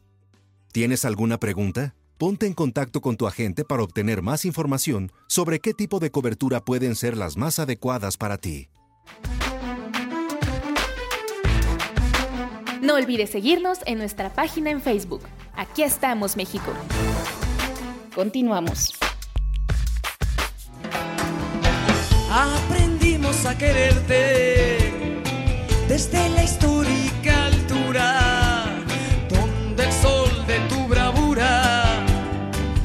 puso cerco a la muerte. Hola, estamos de regreso. Adelante, Miguel. Ya Ahí está. Ya, Mérito, nos vamos. Ahí está la importancia de tener un seguro. Siempre un seguro de, de todo, ¿no? Ustedes ustedes están asegurados contra algo, o sea, eh, ¿tienen seguro de casa o de personal, de gastos médicos, de auto? ¿Tienen alguno? Yo solo tengo el seguro de Dios, nada más. El de auto, el de casa y el de gastos como servicio médico. Ujú, esos son muy buenos, pero también hay que hay que leer las condiciones, porque de repente te salen con sorpresas. ¿Tú, este Sam? ¿En casa tienen algún seguro? Sí, tiene el, el seguro de, de los carros. Ah, No sé muy bien. otros seguros manejen. Me, me encantan los chavos. Este, ah, del celular casi nadie ya asegura el celular, ¿verdad? O a menos los que compran los, los celulares de 30 mil, 40 mil pesos. Solamente. Pero bueno, ahí está, es importante contar siempre con un seguro. Pues ya es requisito, ¿no, Jesús? Por reglamento de tránsito. Pues sí, fíjate que el artículo de, no recuerdo exactamente qué número, pero sí, efectivamente, el reglamento metropolitano de transporte exige, de hecho, cuando tu, el auto de alguien se lo llevan al corralón para sacarlo, te piden que muestres la póliza de que está asegurado. Entonces hay unos carritos allá afuera de algunas compañías aseguradoras que te lo aseguran por ocho días eh, para que puedas presentar en ese momento el, digo, presentarlo y retirar tu vehículo. Pero pienso que deben decir, no, tiene que tener una validez de un año, por lo menos obligarlo. ¿Quieres sacar tu coche? Pues contrata tu seguro por un año ya. Ah, sí, porque hay, de hecho estaban advirtiendo, querían quitar eso porque eh, afuera de los corralones hay coyotes o pseudo vendedores o vendedores de seguros provisionales que te lo sacan como cuenta a partir de ese momento, en la mayoría. Sí. Algunos son hasta el otro día, ¿no? Entonces te, te sacan tu seguro para que puedas sacar tu auto. Ajá.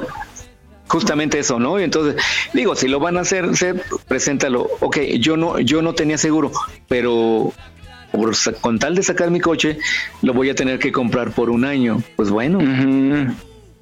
Así es, entonces, este, pues hay que tenerlo y aparte te libera de muchas cosas. ¿eh? Yo la verdad sí lo he ocupado un buen de veces. Te, te aligera la vida, te- el momento te lo hace pasar mejor, este, no te preocupas por la grúa, entonces eh, es, es muy bueno contar con un seguro.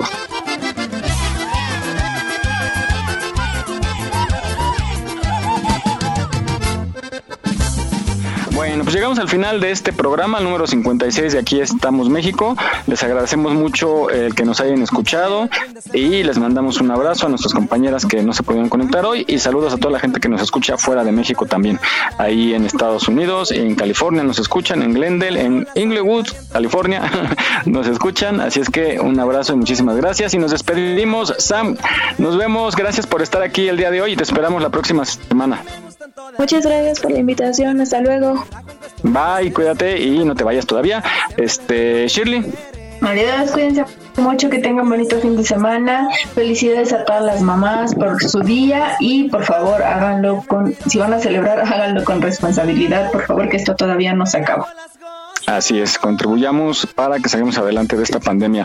Eh, Chelsea. Bueno, pues agradecida como siempre, esperando que todos se cuiden con las medidas, échenle ganas a la escuela, no tomen mucho, coman frutas y verduras y usen, pues ya saben. Y pues raza, pásensela A toda. toda- Ah, feliz de mayo. Claro que sí. Cuídense por la pandemia. Saludos a todas las mamás, que la pasen muy bien, que las festejen su familia o igual hagan mejor la comidita en la casa, el festejo, la celebración. Ricos tamales se los podemos llevar a su domicilio. Así es que pues pásenla bonito este 10 de mayo. Adelante Jesús. Pues muchas gracias a todos, todos ustedes por haber estado con nosotros este programa Eh, y el día lunes que es el día de las madres pásenla súper súper súper eh, cuiden mucho a su mamá su familia a sus hijos todos tenemos que cuidarnos y bueno le agradezco a Sam a Shirley a Chelsea a Mary a Sophie a Vane a Naomi y quién me faltó alguien me faltó no, ¿verdad? Eh, sí, claro. Está Amor. Mori, digo. Mori también, por supuesto. La Pastén. Sí. Bueno, la Vane. Rosy, Mary, La Mary. bueno, todas. La ya, Sofi. todas. Este, El Miguel Jaime. y Jaime, pues muchas El gracias. Jaime, ahí está el Jaime. Un excelente, excelente fin de semana. Cuídense mucho y nos escuchamos en otros días. verde. Ya nos toca la vacuna, Jesús. Ya, ya pero nos toca. Yo ya, me, ya saqué mi, mi alta, entonces me van a avisar en dónde me toca. Pero bueno, feliz fin de semana. yo quiero- Pásenla bien. ¿Qué pasó, una felicitación, mi hijo va a cumplir años el martes. ¿Otra vez? El año pasado igual. El ¿Ya le año gustó? Felicidades. ¿Cómo se llama? Omar, Pues, Omar. ¿Cómo? No, se llama Omar Alonso. Omar Alonso, pues muchas felicidades. Qué linda está la mañana en que vengo a saludarte. Venimos todos con gusto y placer a felicitarte. Tenemos pastel, pastel, pastel. Dos, tres. Chiquite buena la bim bomba. Chiquite buena la bim bomba. A la bim bomba. Adiós. Adiós. A la bim bomba. Omar, Omar. Omar. Omar. Bravo. Eh, Lo vamos- a llevar a un concierto de Gloria Trevi. Ah. Ah, claro que sí. Bueno, sale pues, pues nos escuchamos la Nos próxima semana. días. Un abrazo y un beso a todos. Bye. Ya caí en esa mujer. Bye, vámonos. No es cierto, mi chiste. Bye. Díganle, sí, vas a ver. Sigo contigo todavía. No sé qué pasó el sábado, pero comenzó el viernes y aquí seguimos bailando.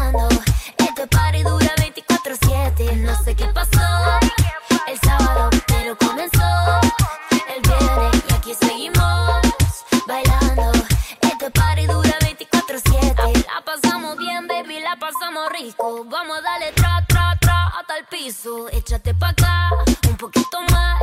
Vamos a bailar los dos pegaditos. No sé qué pasó, que la fiesta nunca terminó. Yo no sé qué pasó, solo sé, solo sé que me gustó. No sé qué pasó el sábado, pero comenzó el viernes y aquí seguimos. Estás escuchando Radio Yus, transmitiendo desde la Ciudad de México a través www.radioyus.com.